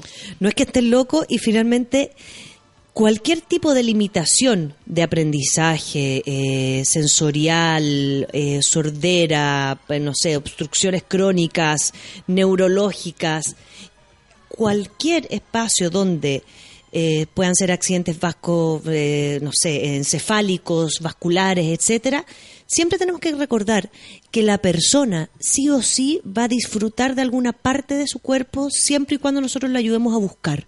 Entonces, la búsqueda ahí tiene que ver nuevamente con lo que hablamos algo, siempre que es, mientras yo más me instale a desarrollarle sensorialmente el placer a alguien y se lo apropie como una cosa personal, independiente de un otro, también más va, voy a evitar el tema de los abusos. Una de las cosas que tienen miedo los padres con personas en situación de discapacidad es el tema del abuso sexual. Porque de verdad que es me una imagino población que, con más abuso. que, que ahora en estos tiempos donde estamos claros, supongo que estamos asumiendo que el abuso sexual existe, que sobre todo está cerca de, eh, mucho más cerca de lo, de lo que uno pudiera Claro. querer, imaginar incluso, eh, me imagino que es un, es un ítem, ¿o no? Eh, cuando, Muy importante. Cuando se asume que tenías un hijo de cierta manera, eh, es un ítem a, a tratar, como a fijarte dónde tú lo dejas, en manos de quién están esas personas, porque si un cabro chico con brazos y, y piernas buenas no se puede defender, imagínense a alguien en otras en otras circunstancias. En otra circunstancia, alguien que no puede hablar. Claro. ¿no? Alguien que, entonces, de alguna forma, la expresión corporal, el cómo finalmente los ojos, eh, las manos, ciertas, ciertas contactos, aquí lo, el cuerpo es muy importante. Porque de alguna Mm. la forma, plenitud del cuerpo, no solamente lo cuerpo. genital. Está Claro. claro. que hay personas que no conciben que, que eh, con discapacidad puedan tener sexo, sexo en su máxima expresión, porque solo lo ven en términos genitales, po. No ven que tienen manos. Eh, eh, yo veía una, una película que se llama Buenos Amigos, Mejores Amigos, no sé cómo, que un tipo Ah, con... ¿la del cuidador? No la he visto. El, el cuidador negro Sí, no, no la he visto. que le da una energía al gallo, no lo subestima en lo absoluto, lo agarra para el hueveo, en un momento lo, lo, lo- le saca la barba, lo afeita y le empieza a hacer diferentes bigotes. Y el buen como no se puede mover, solamente se ríe y le dice, sácame ese bigote. Y le dice, ¿por qué quieres? Y le, le pone bigote de Hitler, le pone bigote así como su propio, te voy a afeitar, le dice, ya te voy a sacar y lo empieza a huellar. Entonces, claro, la, la, mm, cuando las personas no subestimamos a quienes tienen dificultades, es increíble cómo ellos se sienten eh, validados, Validado. felices. Yo tuve una compañera que tuve la posibilidad de ver en Concepción, que me fue a ver, en la escuela de locutores en la cual estuve hace hartos años atrás, eh, que ella ten- era, estaba en silla de ruedas. Y como me quedaba chica, yo le decía a la chica. Entonces ella se cagaba la risa con eso, como que me decía, nunca nadie me había dicho la chica, porque me quedaba chica porque estaba en silla de ruedas, po.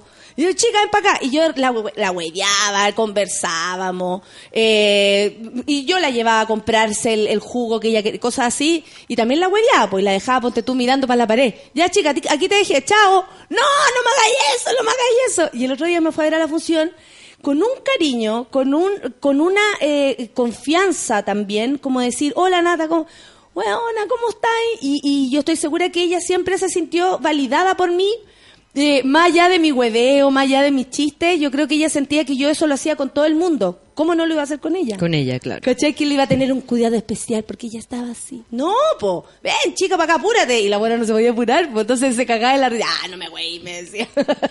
que es como, como marcamos las, las pautas de diferencia. El otro día estábamos en una charla también de, discapacidad y sexualidad y estaba al lado mío la, una abogada que es Paulina Bravo. Paulina Bravo es una gran abogada ella no, no ve. Entonces, mientras hablaba alguien, como a cuatro, había, éramos seis personas, entonces había alguien en la esquina izquierda de nosotras que nosotras estábamos muy en desacuerdo. Entonces pelábamos, pelábamos, ella me pelaba, pelaba. Entonces de repente me tira una frase y yo le digo, bueno, yo encuentro que Paulina, digo yo, porque me preguntan, Rafaela, ¿qué tú piensas? Entonces digo, no, yo encuentro que Paulina debe responder esto y le pongo el micrófono, no pero no le digo. Entonces todo el mundo se empieza a reír callado y Pa- Paulina me dice, me pusiste el micrófono sin que me diera cuenta y le dije que se me olvidó. yo lo di por hecho y la miraba y yo con el micrófono puesto y le decía, como ya pues weón, habla, y se me, Claro. se me olvida. Y esa es la esa es la forma, esa es como la forma de integrar, que no tiene que ver con preocuparme de que el otro tiene algo, entonces yo voy a. Claro. Tiene claro. que ver con cuando realmente yo entro en una dinámica con el otro, donde a mí su situación de discapacidad no me afecta. No me afecta. No es y mi yo, foco. eh, no, para nada. Y quiero conversar con esta persona más allá de dónde está sentado. Quiero reírme con esta persona. Y esa persona también se quiere reír de huevá. No quiere hablar todo el rato de su tema. No quiere que uno esté todo el rato como pendiente de esa situación. Estamos las dos sentadas. Estamos las dos- y sí, y filo, somos dos personas eh, amigas conversando. Por eso- por eso el tema, por Le dan ejemplo. un color también a, a esas diferencias Claro. que, que finalmente para llegar a, a ser amigos no, no hay tanta distancia. Y ahí es donde, por ejemplo, esto de que existan, yo sé que hay, hay niños y personas Amigos que, intocables, que tienen, dice que la dice- neurona saturada, que así se llama la película. La película. Más linda y ese negro, exquisito, más encima. Lo, lo recuerdo a él. No Sí, he visto la película, pero lo, lo, lo recuerdo claramente a él. Como, como, como de alguna forma la educación también nos ha mostrado con esto de hacer como colegios especiales. También. No, el tema de los colegios especiales es algo que, que en este minuto eh, hay políticas públicas que están intentando que dejen de existir. Porque de alguna forma, independiente, ¿no? Que hay niños que, eh, que van a repetir ciertos cursos, o hay materias que le van a, que le van a costar más. Uno sabe que los niños con déficit atencional o con otras cosas, también la gente les hace informes para tener evaluaciones especiales, ¿no? Entonces, de alguna forma, en el momento que los colegios con integración dejen de existir y todos los niños estén integrados en un mismo colegio, Claro. va a ser la forma en que todo esto podamos convivir como sociedad. Aparte que esta es una sociedad que tampoco está hecha para la gente como en situación de discapacidad. Uno no puede andar libremente en silla de rueda por la calle.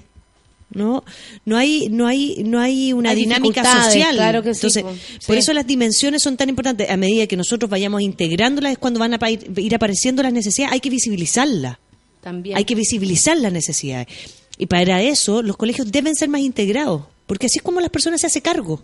No, y así es como entendemos que en el planeta eh, estamos todos eh, involucrados. Porque también es como que, oye, yo me junto con quienes se parecen a mí, converso con quienes se parecen a mí, entonces cuando escucho o veo una opinión distinta a la mía, siento que es resentimiento, siento que no, no me entienden, Claro. siento que es violencia, siento, ¿cachai? Es como ni siquiera asumo que existe otra posibilidad de ver la vida. Mira, hay un tema súper importante eh, a propósito de lo que de- de lo que hablamos del abuso y todo eso para como para cerrar eso y después seguir. La Ro eh, Salomón me pregunta algo que yo encuentro que es bastante interesante. Una persona, es verdad, primero te iba a preguntar ¿Ya? que los síndromes de Down son hipersexuados. Los- o eso la- es mira. un eh, es algo como que se, se entendió así y no se movió Se más de entendió ahí. así porque la gente, la- las personas que, que tienen síndrome de Down son personas que al parecer son mucho más empáticos, por lo tanto son mucho más cariñosos. de piel. Y, y, y, de, y de alguna forma eso se traduce en hipersexuado. ¿Por qué? Y esto, esto es súper importante. Eh, y aquí el- el- hay un término gringo que a mí me, siempre me gusta decirlo. Hay un término gringo que se llama excitement. ¿Ya? Que no tiene, que, que es excitado, pero tiene que ver más con la euforia, tiene que ver con esta felicidad eufórica. Cuando tú a un niño, ¿no? Le regala un niño de 7 años, ya, que no tiene ni un tipo de discapacidad, tú le regalas una bicicleta o le regaláis el regalo que quería y este se emociona, generalmente se agarran los se agarran el pene, se agarran los testículos porque eh, el excitement, este nivel de euforia hace que se irrigue mucha sangre, por Es lo como tanto cuando se activa el toda pipí especial. el pipí especial. Que es pequeño activa. pipí de emoción y, y, y- y- y como, ay, como excitación rápida. Que no tiene que ver con, ay, quiero sexo ahora, Es como cuando sino que estoy muy contenta y Muy excitada. contenta. Cuando la mujer a veces piensa como, ay, me llegó la regla. Sí. No, no, no. Se No. cayó un poquito una manchita bajo Ay, una, meme. una No, lubricación. amiga, no. no, no, no. Te pusiste de pie nomás. Te pusiste de pie y había una contracción muscular uterina que Claro. entonces mira con quién estabas al lado y ve cómo te sientes con esa persona. Cuando uno le regala esta bicicleta a este niño y eh, se excitan y la, la gente se angustia mucho, es como, "Ay, está caliente, se le erectó el pene a un niño de seis años. Y digo, no, no, no, si eso no es que esté caliente, eh, Está que contento, sexualmente excitado. está contento, excitado, eufórico. Por lo tanto, uno no anda diciendo ese niño es hipersexuado. ¿Cachai? Pero la gente le da miedo. O sea, hay gente que llega a la consulta y dice, ay, es que mi hijo estaba feliz jugando y yo de repente le vi como que tenía el pene erecto. Digo, bueno, porque estaba feliz, estaba eufórico. señora, eso después significa algo bueno. Entonces, con la- las personas que, que tienen síndrome de Down, mi sensación y la- los hijos de amigas que yo conozco es tiene que ver con los niveles sensoriales. Es gente con una piel, con una musculatura más suave, es más relacional, quiere vincularse, quiere escucharse, Tiene es menos alguien que, miedo, tiene que menos quiere prejuicio. compartir, claro, tiene un filtro menor en relación como a Menor, lo por social. supuesto, claro. Por lo tanto, va más allá, quiere tocar más, quiere abrazar más. Y eso en una, en una sociedad tan cartucha como esta, que es como me abraza mucho, me quiere mucho, mucho, mucho, mucho, como que todo lo mucho es malo, claro, entonces se les cataloga también de hipersexuados. Ahora, son personas que, que sí tienen una característica de que son excesivamente empáticos, Por eso por lo que tanto se vinculan más. más. Y por eso hay que cuidarlos más, claramente. Hay que cuidarlos más porque tienen eh, como menos filtro. Enseñarles a poner más límites. Y la maldad probablemente no, No la, no la diferencien ni la conozcan. no hay maldad, po. Claro. Lo que pasa es que la Ro pregunta, con un eh, a propósito de eso que tú dijiste, que se Ya. piensa o como prejuicio, Sí. creemos que eh, discapacidad, discapacitado con discapacitado. ¿Cachai? Claro. Nunca un discapacitado con una persona que no es discapacitada. Exacto. Entonces me pregunta la Ro, eh, eh, ¿qué pasa entonces con esta persona que, por ejemplo, puede ser síndrome de Down con una eh, que, que a lo mejor quiere mucho sexo, según Ro, eh, y con una persona que no es discapacitada, ¿sería considerado abuso? O sea, también yo creo que eh, depende de, de la situación. Probablemente si yo, por ejemplo, me enamoro de un hombre que es síndrome de Down, procuraré tener todas las... em, lo pienso así. Si yo me llegara a enamorar de un hombre con síndrome de Down o con alguna discapacidad, supongo que hay que hacerlo de otra manera. Hay que presentarse a su familia, hay que decirles a todos que te- lo amáis. Claro. Me imagino que debe ser distinto y no llegar y irse a la cama. O sea, todo funciona de una manera particular, po. Aparte, hay, hay algo Y no tan grave. Como, Hay algo importante, sí. Supongo, yo como no discapacitada con persona discapacitada. ¿Cachai? Porque ella dice, eh, ¿hasta qué punto no es abuso? Si es que el otro no sabe lo que realmente estamos haciendo. Es- eso es cuando yo creo que el otro no sabe lo que realmente estamos haciendo. O sea, ese, ese es un punto súper importante porque si yo doy por hecho que el otro no sabe lo que estoy haciendo, por supuesto que es abuso. En cualquier persona. Es un niño de 6 años, un niño de 8 años, un niño de 12 años. La sexualidad sana, la sexualidad saludable, la sexualidad placentera, tiene que ver con dos personas que están de acuerdo en algún tipo de encuentro placentero desde lo sensorial, erótico, etcétera. ¿no? Cuando el otro no sabe, por supuesto que es abuso. Claro. Es abuso en la medida que un otro no sabe en lo cual yo lo estoy involucrando. Y se empieza a sentir incómodo o finalmente lo sobreadapto. Hay distintas situaciones de abuso, pero claramente la diferencia es cuando el otro no sabe. Yo no puedo decir que una persona en situación de discapacidad no sabe. Claro. ¿no? Puedo decir que a lo mejor tengo que enseñarle más ciertas cosas o tengo que desarrollarle más otras Ponernos de acuerdo. ponernos de acuerdo. Pero hay que entender algo. Sí existen seres humanos que se enamoran de la otra persona por lo que piensa, por lo que siente, por los temas que tienen en común. Y le puede gustar. No, por eso digo, como no todo, es que una persona mirada, en situación de discapacidad. cómo la toca, cómo la Exacto. mira, cómo la escucha, cómo, cómo se preocupa, no sé, o sea, yo creo que pa, si hay gente que se enamora de psicópatas, ¿cómo no te vas a enamorar de una persona con una discapacidad distinta? discapacidad, o sea, a lo claro. mejor tú te estás más discapacitado mentalmente que esa misma persona que no se puede parar. ¿Cachai? O sea, ¿hasta qué punto la discapacidad eh, es visible? ¿Cachai? Porque hay muchas personas, por- eh, hemos hablado de la empatía, a mí me parece que los más discapacitados son los que no tienen empatía y no, y no entienden que hay otro que es distinto, siente distinto, se mueve distinto Sí. y tiene los mismos derechos que yo, Sí. de sentirse sexuada, bla, bla, bla, bla, bla. Hay, hay un caso muy bonito para que la gente lo busque que se llama Norberto Butler, ¿ya? Él es una persona que está absolutamente postrada en una Sí. cama, no se puede levantar, eh, apenas puede respirar y es un amante de la literatura.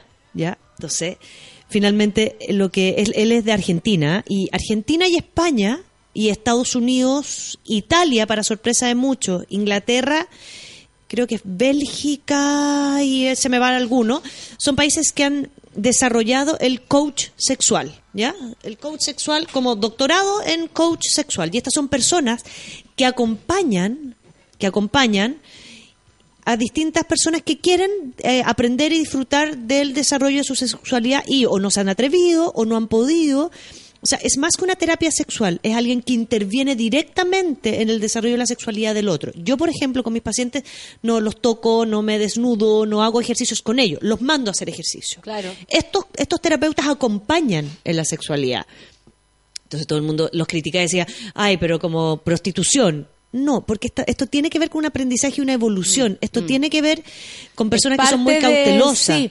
No, y, y, y- y yo me imagino que, que como discapacitado inmediatamente te poní el- la traba de decir yo no voy a poder hacer muchas cosas.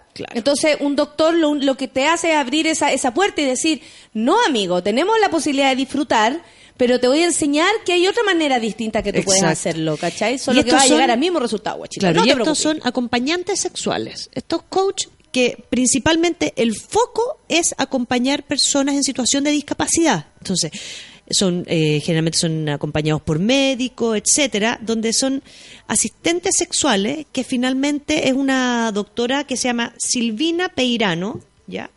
Ella es una profesora en discapacidad mental y social y, la- y es la creadora del servicio de asistentes sexuales. Entonces, finalmente, eh, según qué tipo de nivel de discapacidad de la persona, es Claro. dónde lo desarrollan. Y el caso de, de Aparte que me finalmente- imagino que también esa persona hay, hay algún aspecto psicológico que también hay que resolver, que es como su misma traba tal vez con Sí. la sexualidad. ¿O no? Como Como sacarle lo- ese, ese rollo de que, no va a poder hacer, hacerlo. Que no va a poder disfrutarlo Ah, porque está. Entonces, porque es- es esta Silvina Peirano, que, que ella es de Barcelona, lo que ella hizo fue eh, como finalmente ca- categorizar cómo desarrollar la sexualidad en, en, distintas discapacidades. Entonces, este caso que fue el que él quiso mostrarlo y lo habló, él es un amante de la literatura, amante de la literatura. Entonces, a través de distintas literaturas eróticas, ciertas imágenes, etcétera, fueron desarrollando nuevos neurotransmisores donde él descubrió que ciertas partes de, tu- de su cuerpo él podría sentir. Una de ellas era entre medio del dedo gordo del pie. Ahí había una terminación nerviosa que se la activó de alguna forma. Tras años de trabajo, entonces ella le puede tocar ahí y él siente. ¿No? Hay, creo que son dos o tres zonas de su cuerpo que él pudo, está postrado toda en su esta vida, película francesa que yo te digo, el tipo eh, el- y, el, y el, el ayudante que le, como que de alguna manera le dice, pero qué, pero cómo no te vayas a excitar, así como, como no subestimándolo en lo absoluto, ya, pero cómo no te vayas a calentar, si algo te tiene que gustar, y la- y él de verdad está para, parapléjico. Sí, parapléjico. Eh, y le dice, las orejas, me gusta que me toquen las orejas. Entonces, pues le consigue una mina y le dice, y a la mina le dice así, la pura oreja. ¿Cachai? Así como no le toqué nada más porque no siente nada más, así que tira, la pura oreja. Y como que le, le- le pone las manos ahí, como, ¿eh? ¿No? Ahí, y el gallo se excita y lo pasa bien cuando una mujer que a él Claro. le guste físicamente le toque las orejas. ¿Cachai? Y ahí descubre, y uno como espectador descubre que, ah, mira, hay otra zona erógena. Hay otra zona erógena. O, o otras zonas que para esas personas pueden ser eh, uno. sensibles, como la parte del dedo, Del que dedo. ahí le encontraron que tenía justo un, un, un- un espacio.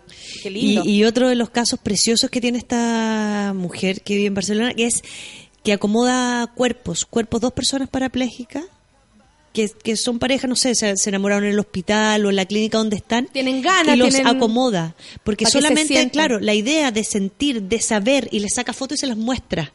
Entonces le muestran los cuerpos, entonces les desarrolla una fantasía y una historia en sus cabezas que lo hace disfrutar el Y, placer. y lo hace concreto, algo que a lo mejor ellos nunca pensaron, no que pensaron, podían estar y no podían frente verlo a y otro quién en me pelota. ayuda claro. ver dos cuerpos mi cuerpo desnudo eh, aunque no sienta abrazando al otro mi cabeza me puede ayudar a imaginar cómo se siente cómo se ve entonces ella las ¿Cómo me veo ayuda como a armar estas escenas Amarte la fantasía. ¡Ay, qué lindo! Eso es maravilloso. El Seba dice, hace tiempo salí con un sordo. Experiencia de crecimiento en todo aspecto. Abrir sensaciones y emociones. La Karen me manda una foto con su primo. Dice, aquí está mi primo. Él está en silla de ruedas. Dice, salimos a bailar, jugamos a la pelota, nos tomamos una cosita. Todo lógico, pues.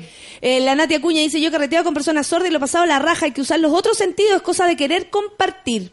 claro Mira qué, qué lindo eh, todo lo que dicen. Un primo chico como a los cinco le dijo a la abuela que estaba enamorado porque no tuvo una erección. ¿El niño qué? Claro, estoy enamorado porque se me paró. No, amigo, no es lo mismo. Eh, ¿Qué más? En mi familia tenemos una prima ciega, dice la patita, y es tratada como vidente por la mayoría eh, de las veces. Olvidamos su limitación. Lógico, porque ya pasáis a ver a la persona, no su Se limitación. olvida, sí, po. O sea, de hecho, yo creo que to- todos tenemos familiares más limitados en otros aspectos que alguien sordo, Terrible. ciego, parapléjico. En la, en la Feria de Educación Sexual que hicimos en 21 de mayo estaba la escuela de sordos.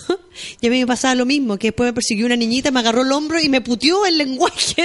Porque me decía, ya, pues tú nos hablas y no sabí, yo estoy de espalda y no te veo la boca. Y pues yo le decía, perdón, perdón, perdón.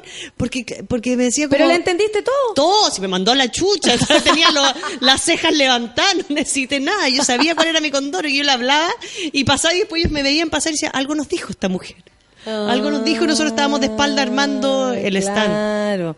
Bueno, la conciencia también, porque vi- que, que somos todos distintos y que todos tenemos diferentes maneras, es súper bueno eso. Como no olvidar que hay otros que sienten distinto, que ven las cosas distinto, que, que de verdad el mundo se ha visto distinto para ellos. Y nosotros Claro. podemos más que colaborar. Oye, escuchemos música un ratito. Yes. Alex Advanter con Rebeldes. Porque sí, somos rebeldes y queremos sexualidad de calidad para todos.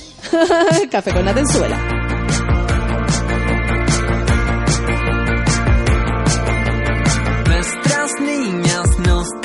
bottom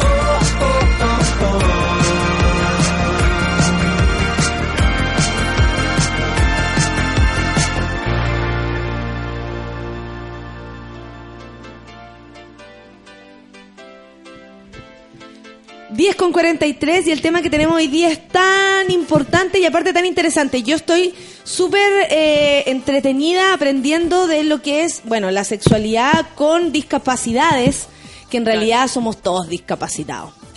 Por lo que hemos visto, hay mucha gente discapacitada y se puede mover y escucha y ve y no tiene ningún problema asociado a lo físico, pero puta que les cuesta eh, ponerse en el lugar del otro y entender tantas cosas como dice la incapacidad es la imposibilidad de amar, dice Luis Santos. Muchas gracias Luis. Me encantó tu opinión. Eh, yo creo que eso, po. No La- estamos.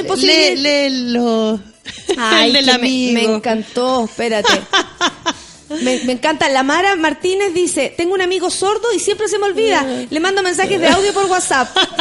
Así de, así de, de como se le olvida, pues, si es su amigo. No, ya no, no le importa cómo sea, quiere que sepa lo que quiere que, que sepa nomás. Le quiero contar a este weón, le voy a mandar un mensaje, chucha, ¿verdad que no va a escuchar? Le voy a, le voy a escribir entonces. Andrea Cabeza dice que lo que más le gusta de nuestro programa es que pareciera que los auditores en su mayoría son personas súper criteriosas. La verdad es que Ah. eh, a este lugar parece que no llegan los haters, amigas, porque en serio aquí conversamos en, eh, en base a la buena onda. No sé. Qué bien. Sí. Es verdad. Hay- ha, ha venido mucho De eso invitado. podemos hablar otro día. Ha venido mucho invitado que de repente es como, ay, ya no, si a mí me odian. Y yo no, aquí en nuestro Twitter la gente te está queriendo por lo que está escuchando. Y, y, y pasan ese, esa barrera de, de- de que los odien siempre. Oye, mm, Rafa, sigamos. Sigamos, Sigamos, sigamos, sigamos, sigamos. Entonces, sigamos como, como finalmente como la, la sociedad, que, porque hay algo tan importante en las personas con situación de discapacidad que es cómo no, cómo no invalidarlos, ¿no? Cómo también mostrar el ejemplo, porque. Tirarlos para arriba, como empujarlos a que, Claro. a que se, se aventuren en esto también. Claro, como uno ve en la calle la gente ciega más que nada, que anda Con la calle más sí. libre con el bastón. Cómo finalmente hay veces donde también corren riesgo por esto de que la, la ciudad no está hecha mucho, o sea, mucho nada. Y digo, ¿cómo la gente, uno ve cómo reacciona? ¿Cuándo se han visto ustedes enfrentados a alguien que finalmente podría aceptar mi ayuda si yo le digo cuidado o lo agarro la mano o le digo disculpa, te ayudo a cruzar o sabéis que el bandejón es súper alto, te podéis caer? ¿Cómo de alguna forma me voy también yo acercando sin sentir que el otro se va a sentir mal o que yo no sé qué? A la gente, la gente le tiene miedo a vincularse Sí. con las personas Por que son último, distintas. si alguien yo ofreció ayuda, me han dicho, no, me ayudé. Había una señora que pasaba cerca de mi casa que te juro que ella iba con dos bolsas muy pesadas y su espalda era una mesa. La viejita era una mesa. Y yo en un momento la vi, la vi dos veces, pasaba todos los días, después me di cuenta que pasaba todos los días, y yo venía del colegio y ella venía por la otra cuadra. Y yo un día cruzo y le digo, señora, la ayudo y me mandó a la chucha. Pero ¿sabéis qué? Si no le preguntaba, me iba a sentir eh, que, que en verdad yo la podía ayudar y no se lo ofrecía. Claro. Pero ella me mandó a la cresta, ya, filo, no le gusta que le ayuden, no le ayudo, po. Pero pasé para allá, po. Y si necesitaba ayuda en serio. Pero era una mesita la señora, y chiquitita, y no le gustaba que la ayudara con Y la no bolsa. está ni ahí. Ni ahí con que la ayudara. No. Entonces, mi abuela me reta cuando la trato de ayudar. ¿Sí? ¿Para dónde va? Y yo como, que abuela, te voy a acompañar. Como 94 años. Yo como, abuela, porfa, no. córrete. Estoy bien sorda. La tiara dice, mi tío tiene un problema psicomotriz y tiene polola. ¿Cachai? Claro. Si a él le hace feliz, bacán. Porque la gente no puede esperar que una persona en situación de discapacidad, o sea, que haya alguien que no se... ¿Por qué? Porque una persona en situación de discapacidad se debe enamorar de otra en la misma situación. Eso es absolutamente una discriminación muy grande porque aparte no me da la libertad a nadie de enamorarme de lo, no sé, de, de las fantasías, las fantasías, no sé, que los cuentos de alguien que, que está en una cama y no se puede levantar pero que se dedica a crear cosas. Como cada uno se puede enamorar de distintos Uno puede enganchar eh, con una conversación nomás, con una mirada Porque los uno- ojos y una conversación, de repente uno dice, esta persona no me ha tocado ni un pelo, ¿cachai? Y pasa, Bueno. y, y Un ejemplo de eso es la gente que se enamora a través de las redes. Un ejemplo de eso son las personas que antes que existiera el uh, Facebook, no, ¿qué, ¿cuáles son eh, Skype, los que uno se ve? Antes que existiera eso, la gente también se enamoraba por el Messenger que no tenía imagen. claro, No había imagen, uno hablaba, la gente hablaba, hablaba, hablaba, hablaba, hablaba. Yo tengo una compañera, la Muni, la Raquel, que ella se enamoró de su marido, hablaron eh, creo que fue dos años, por Messenger. No se, no, se, no se podían ver porque él estaba en otro país, no sé qué, bla, bla, bla, bla. Él vuelve a Chile, se juntan y desde ahí en adelante no se separaron más desde que... Y era primera vez que se veían. Se había mandado un par de fotos, pero, pero nada más. De alguna forma, el, el, el hablar, el dialogar, el, El texto... sentirse cerca. Hay muchas personas que se enamoran Sí, de ahí. sí. Hay un juego que yo no sabía, Nata. Hay un juego que, no, no sé si es un juego, pero es un- eh, un- un- una cuestión online que tú te armas un personaje Ya. y te armas tu vida y te armas una casa, tenés pega, tenés todo. Y hay gente que lo- se ha transformado en una adicción porque se meten de las 8 de la mañana hasta las 8 de la mañana del otro día y su vida gira en torno a esto y tienen, tienen un marido que vive pues, tú en Inglaterra y tú eres de Punta Arena y se casaron. El otro día vi un, un estudio sobre lo grave que estaba haciendo este juego porque finalmente la gente vivía en relación a eso. Claro, el problema de eso es que no trabajan, no tienen que mantener su casa, no comen, obesidad, etcétera. Pero, pero de alguna forma, ¿cómo la cabeza nos puede situar en un espacio, ya sea real o irreal, donde finalmente eso nos genera nuestra vida, nuestro placer, nuestro goce? Si eso no lo alejo de la realidad, o sea, voy a trabajar, eh, me vinculo con un par de personas, eh, asumo mis responsabilidades básicas como ser humano, eso no implica que yo no me pueda enamorar de alguien y que yo no y que yo tenga que reducir la sexualidad solamente como a un mero encuentro entre un pene y una vagina Claro, donde claro. uno se Es introduce que yo en el creo otro. que yo creo que cualquier persona teniendo su incluso sus piernas buenas, escuchando, viendo y todo, no puede definir y solamente eh, como eh, cerrar la sexualidad a lo genital. O sea, yo creo que todos nos perdemos una oportunidad, sino sino varias oportunidades si solo vemos la sexualidad como entrar, salir, meter, sacar. Claro, si la sexualidad realmente mucho más que eso, fuera hijo. pene, vagina, o, o ya, eh, vagina, vagina, pene, pene, pene, vagina. Genital, genital. Genital, pero aparte tuviese que cumplir cánones físicos e intelectuales, Estaríamos todos perdidos. estaríamos todos perdidos. Sí, nadie pues estaría nadie disfrutando de esto. Nadie. Ni siquiera la, la, la Playmate aquí que le sacó una foto a la galla, nada que ver ¿La en el... Una Playboy le sacó una foto a una galla en pelota en el, en el, en el gimnasio, así como ri- burlándose de ese cuerpo no perfecto como el de ella.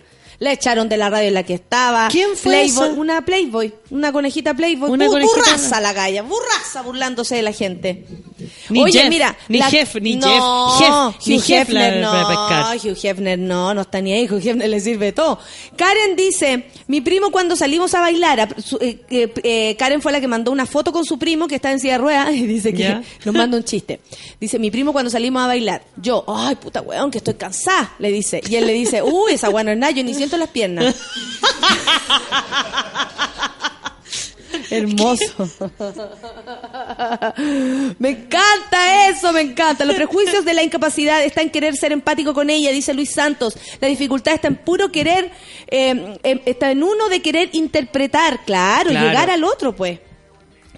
Por supuesto que sí, llegar al otro. Oye, eh, eh, me, me gusta, me gusta que hayamos hablado de, lo, de los mitos, me gusta que eh, nosotros también nos miremos al espejo y digamos qué tan cerca estoy de involucrarme en amistad, en sexo, con, con el compañero que está en silla de ruedas. Yo creo que la inclusión es importantísima para Es eso. fundamental. Porque si no, imposible que, no, que nos crucemos en el camino, po.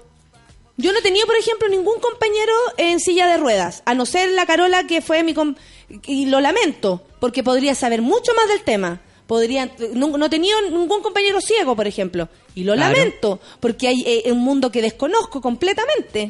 Yo cuando yo tuve la suerte cuando estábamos en cuando yo vivía en Estados Unidos, chica, estaba en un liceo de la cuadra y teníamos el ramo obligatorio de lenguaje de señas, Ay, me encanta. que encanta, me, me sé, encanta. me sé el abecedario completo, nunca se me Me olvidó. sé la, la- la- la maldita primavera. me la sé. el, a- el abece- ah, ¿verdad? El abecedario en señas. Y después yo no, no pude estar porque ya me volví a Chile, después venía a leer, había que leer. O sea, el tema de la inclusión, braille, el tema de la inclusión era fundame- fundamental, pero fundamental. Y todo tenía que ser para todos. O sea, si hacíamos gimnasia y el compañero estaba en silla de ruedas, cada uno tenía que agarrar la silla de ruedas y turnarse y correr por el patio con la silla de ruedas. Todos teníamos que irnos ayudando y vivir lo del otro. Pero ¿sabéis qué? Y ahí uno se da cuenta lo incapacitado que está para hablar con personas sordas. Por ejemplo, yo soy una incapacitada porque no me manejo con el lenguaje de señas como quisiera para poder comunicarme con personas sordas. O sea, en ese caso la incapacitada soy yo. Claro. ¿Cachai? La discapacitada soy yo. Sí. Lógico. Yo no sé leer en braille. Si es la única lengua que existiera, no podría leer nunca más. Tendría que aprender porque soy una discapacitada porque no sé leer en braille. ¿Cachai? O sea, como piensen también qué tan discapacitados somos nosotros al no conocer otras maneras de comunicarnos. Entonces- o sea, no estamos tan lejos de, de, de- no poder comunicarnos con ellos, que a mí me parece que también es un problema grave desde mi parte, ¿cachai? Que desconozco eso. Sí, porque entonces yo finalmente no me hago cargo de, de la inclusión del otro y lo sigo tratando como un diferente o una excepción Claro, claro. o un hiper especial. ¿Qué es lo que pasaba antes con los homosexuales, con las lesbianas? ¿No? Por lo tanto, con las mujeres, con las mujeres antes aún. Sigue pasando, hija, sigue pasando. Entonces, de alguna forma, a medida que vayamos hablando de todos estos temas, el tema de la inclusión y la diversidad va a ser es mucho más allá que solo la diversidad sexual.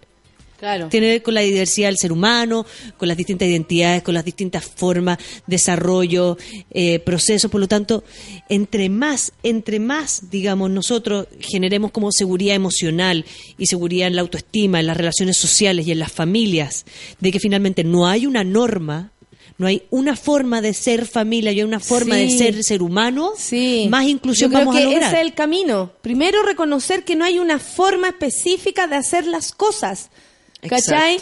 Ni de relacionarnos, ni de juntarnos entre nosotros, ni, por ejemplo, esto que hablamos hace, hace un rato de, de cómo eh, algunas personas, por ejemplo, acá que siempre hemos vilipendiado la belleza boliviana, peruana, y el otro día escuchaba a una turista, eh, no sé si era europea o gringa, pero decía que ella encontraba que los hombres más hermosos estaban en Bolivia. Y ahí tiene que ver con las diferentes apreciaciones y de parte del lugar donde uno viene. ¿De dónde viene? ¿Cachai? Entonces, reconozcamos eso. ¿Cachai? Bolivia, no a Bolivia. Parece Vamos que están, mirar, parece que parece que están está- buenísimos está todo los cabros, según, la- según la- lo que nos mandaron. Eh, mira, la, bueno, la, la Yanira expone un caso no menos. Dice, tengo un hijo con Asperger. Ya. Y creo que si un neurotípico, supongo que somos nosotros, ¿no? Neurotípico ya. ¿Eh? Se enamorara de él, yo pensaría mal de él. Claro. Porque la sensación, a ver, la sensación Gracias, de Yanira. es como que va, está, que no se puede enamorar de alguien, como la- la- el primer prejuicio es que Nadie se puede enamorar de tu hijo porque es así. y que esa persona, si yo me enamoro de un Asperger, yo que supuestamente no tengo, supuestamente voy a decir porque uno nunca sabe, Nunca sabe, no tengo ni una eh, discapacidad mental eh, o física visible. o visible, claro, por eso vamos, dejémoslo supuesto. Ah, Hay otras personas en mi familia, habría que preguntarlo nuevamente. Probablemente uno para, para cierta parte de la familia es la discapacitada. en la- Claro que sí. Entonces, si yo, que supuestamente no tengo ningún problema de, eh, de hablar eh, neuronal o etcétera, me enamorara de esa persona es porque primero yo tengo un problema. Yo tengo un problema que no logro encontrar a otro igual a mí para enamorarme. Claro, hay mucho prejuicio. Pero primero si soy te yo. enamoras tú, Sí. persona neuro, como él le puso, neurotípico. Neurotípico. Que finalmente, de alguna forma, es como la norma. Mm. Típico es como la norma, la mayoría. lo- Entonces, si yo me enamoro de su hijo que tiene Asperger, es como algo le pasa a esta mina, tiene, tiene problemas psicológicos, psiquiátricos, no, no puede enamorar a alguien como de su especie. ¿Cachai? Que empieza la Claro, segregación. no se enamoró de alguien, claro, no podía enamorarse de su compañero de trabajo, o sea, tenía que buscar a esta persona tan diferente. tan diferente que tiene necesidades especiales. Claro, yo digo, es posible. Hay mujeres y hombres que se enamoran. Lo que pasa es que lo importante y claramente tiene que ver con el resguardo. Yo siempre voy a querer resguardar. A, ¿no? a, un, a, un, a un hijo que tiene una situación de discapacidad lo quiero resguardar porque de alguna forma sí hay La ciertas Yanira- limitaciones. La ¿no? Yanira dice, como mamá me costaría mucho eh, no pensar que se quieren aprovechar, aprovechar. de mi hijo. Claro, que se quieren aprovechar de algo. Ya sea porque tiene muy buena voluntad, ya sea porque le cuesta poner límites y la persona... Ahora, una persona que también puede ser insegura, ¿no? O puede ser más tímida, con una persona más áspera que, que de alguna forma eh, se relaciona con el mundo, no, hay- no sé eh, qué hay grados ¿Qué grado, como de claro. Asperger, como hay gente que, que está más cerca de- del autismo y apenas habla, pero hay niños con Asperger que, que van al colegio, que van a la universidad. Yo tengo tres primos con Asperger y uno de ellos estudió matemática y ahora está estudiando leyes. Y tiene unas pololas que mi tía dice como, este weón llega cada día con una freak Mac freak que no sé qué. Y yo le digo, bueno, con los freak que el Andrés que tiene un pelo gigante, le decimos el cabeza mimbre, porque tiene un pelo rubio que parece mimbre enorme y se lo deja afro. Y, él, y ella tuvo, mi tía tuvo que pasar, digamos, las barreras de decir, bueno, por supuesto que hay mujeres que van a encontrar que mi hijo es interesante porque bueno, es brillante, porque es divertido, qué no? porque, Claro, ¿por qué claro. no? Y tiene un espacio donde él está más en silencio, donde necesita, y lo que ella tuvo que enseñarle es a verbalizar esto, para que las otras personas también no se Lo sintieran que no lo quieren, para que pudiera tener para una que un acuerdo. Y al final él ya tiene una polola hace cuatro años, ¿no? Hace cuatro años. Y donde ellos dialogan los espacios. Y lo importante, y ella se enamora de lo brillante y lo divertido que es este personaje, Pero si independiente. hay gente porque- que pareciera normal y en verdad te hacen vivir unas vidas terribles. Es como, Claro. como si te enamoráis, en serio, si te enamoráis de una persona que te hace daño, ¿cómo no te enamoráis de una persona hermosa que tiene algunos Sí. rollos para comunicarse como si todos tuvieran, no tuvieran rollo, Claro. weón, para sacarle una palabra a un hombre? Hay que Claro. Lo torturarlo, loco. Lo importante ahí es cuánto No, tiempo yo le dedico a la desconfianza, porque entre más desconfianza tú generes, tu hijo va a tener más limitantes al momento de contarte que cuando le esté pasando algo, cuando conozca algo, cuando sienta atracción por quien sabe, por la profesora, por la amiga, por quien sea, porque de alguna forma uno tiene que validar que ese proceso va a ser un proceso que tiene que vivir, tiene que vivir el amor, tiene que vivir la frustración, tiene que vivir desde dónde va a enamorar, tiene que vivir el punto es cómo lo voy eh, acompañando y no evitando, porque entre más lo Mm. evite, más desconfianza lo va a generar también a tu hijo en relación al mundo. Claro. Entonces, Acompañarlo el, la- mejor la- en el primer esa. trabajo es- es de la mamá de decir, ok, ¿cómo voy a acompañar a mi hijo a vincularse emocionalmente, sensorialmente con el mundo? Claro. y cómo le enseño los límites que cualquier persona puede tener o sea hay, yo tengo yo tengo un paciente De hecho, precioso incluso pueden comprender mucho mejor que una persona que no, porque reciben las instrucciones de una manera mucho más fina. Eh, Y- hay gente que es, que claro, más- asertiva. eh, y son súper asertivos, esto Sí. no se hace, esto sí se hace, y para ellos es ley, para algunas personas. Y resulta que tú le puedes enseñar a tu sobrino que se ve naturalmente normal, comillas, y resulta que lo vulneran y vulneran porque esa persona no sabe defenderse, más allá de sus capacidades Eso te iba a contar. Yo tengo, cognitivas. yo tengo un paciente precioso, un cabro que tiene 27 años, lleva 8 años de relación. Eh, él es músico, puta, un cabro piola, piola, piola, piola. Y su mujer le saca la cresta hace 6 años. Imagínate. Lo violenta, lo invalida, lo insulta. Y él no tiene ni una situación de discapacidad, no está presente, nada. Lo que tiene es una autoestima como el como las weas, le hicieron bullying en el colegio, entonces desde chico se ha sobreadaptado a la violencia. Entonces lo que yo no tengo que hacer es que mi hijo, que más encima a lo mejor tiene más dificultades para poner límite, es más es empático, o en, en el tema del Asperger, tiene una situación relacional con el medio, ¿no es cierto? Que tengo que Particular. generarle particular, tengo que desarrollarlo más aún, tengo que hablarlo más aún, tengo que ponerlo más sobre la mesa, porque no puedo dejar que mi hijo o mi hija se vea sorprendido por situaciones. Y yo creo que en todo tiempo, eh, y para cualquier hijo. Enseñarle las sin. situaciones, claro. Con o sin. Exacto. Sí, po, porque la, la- la incapacidad eh, eh, yo creo que es, es mucho tiene mucho más matices y, y es mucho menos evidente que estar en silla de ruedas, que no ver. Eh, aquí nos han mandado hartos mensajes que tienen que ver con eso. Va para terminar, la discapacidad no es otra cosa que nuestra incapacidad para entender que todos tenemos capacidades diferentes. Claro. O sea, ¿quiénes son los discapacitados cuando no podemos comunicarnos, cuando no podemos mirarnos a los ojos? Nosotros nomás, po. La Eli Ibáñez dice, la discapacidad no la tienen ellos, la tiene el mundo que no sabe incluirlos y aceptarlos y vivir, pues convivir, compartir. eh, pasar a eh, todo tipo de, de como la, la Karen que sale con su primo, ella en ningún momento ve una diferencia, salen nomás y el gallo hasta se la huevea. Imagínate, tiene un sentido del humor maravilloso, mándale besos, lo queremos conocer. Oye, eh, nos vamos, algo más que decir, Oh, querida Rafa, sabes que son las rápido. 11 con dos minutos, este tema es maravilloso. Es maravilloso, sí. Creo que todos aprendemos un montón, Eh, como dice acá, la hablo sola, pucha, agrega la terapia. No, la cagó. Hoy día yo por lo menos me voy así iluminada, porque primero me encanta sentir que, que, que, que todos tenemos la posibilidad de... De. ¿Cachai? Como sea, si es que te toquen la, la... O sea, hay mujeres que están buenas y sanas, amigo, y no sienten nada si las tocan. nada. Hay hombres que no sienten nada si los tocan y están buenos y sanos, como se dice. Entonces, ¿de qué discapacidad estamos hablando? Sí. ¿Cachai? Y, y acuérdense de esto como visibilizar, salir, hablar, no invalidar. Mm. O sea, las personas que tienen hijos eh, en situación de discapacidad tienen que mostrarle el mundo. Esa es tu misión. Esta- y, y la sexualidad Esa es tu una parte del mundo. Y la sexualidad es una de las dimensiones de la identidad. O sea, eh, hay espirituales, hay culturales, hay psicológicas, biológicas, y dentro de las biológicas están las sexuales. Así que sensorialmente enseñarle al hijo los límites, cuáles son los espacios y no desconfiar No si alguien quiere a mi hijo. No, no, no no, negar esa posibilidad, estar desconfiar. encima nomás, pero como lo estaría cuidado, sobre cualquier pareja. Claro. Si igual, a cualquier mamá le asusto que su hija llegue con pololo que alguien polola. abuse, claro. ¿Cachai? Imagínate enterarme que a mi hijo de veintitantos años, la polola hace cinco años, le saca la cresta.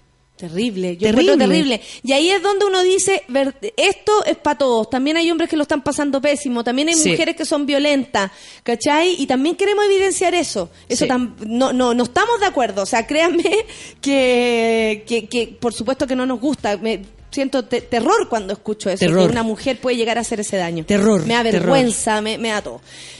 Gracias, Rafa. Hemos aprendido un montón. Gracias, Luchito. Gracias, Solcita, por esta mañana maravillosa. Eh, nos vamos con musiquita, por supuesto. Music, ¿cómo es? ¿Qué, qué vamos a Say escuchar? this is sexy. Music, my hot, hot sex. ¿Qué? Esa. Nos vamos con harta sexualidad. Hot, hot. ¿Qué Sí. canción es esa? No la conozco. Escucha, escucha. Pero está bueno. Yo con esta me saco la ropa, me cago frío si me dejo los calcetines. Cuidado con el otro pezón que está quedando, porque no sé no, si si cuánto se desarrollan. Yo tengo como ocho.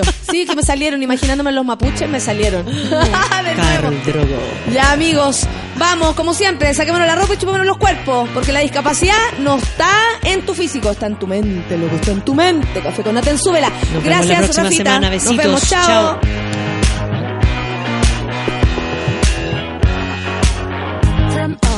Tricks, the one I like more is music. From all the junks, the one I need more is music. From all the boys, the one I take home is music. From all the ladies, the one I kiss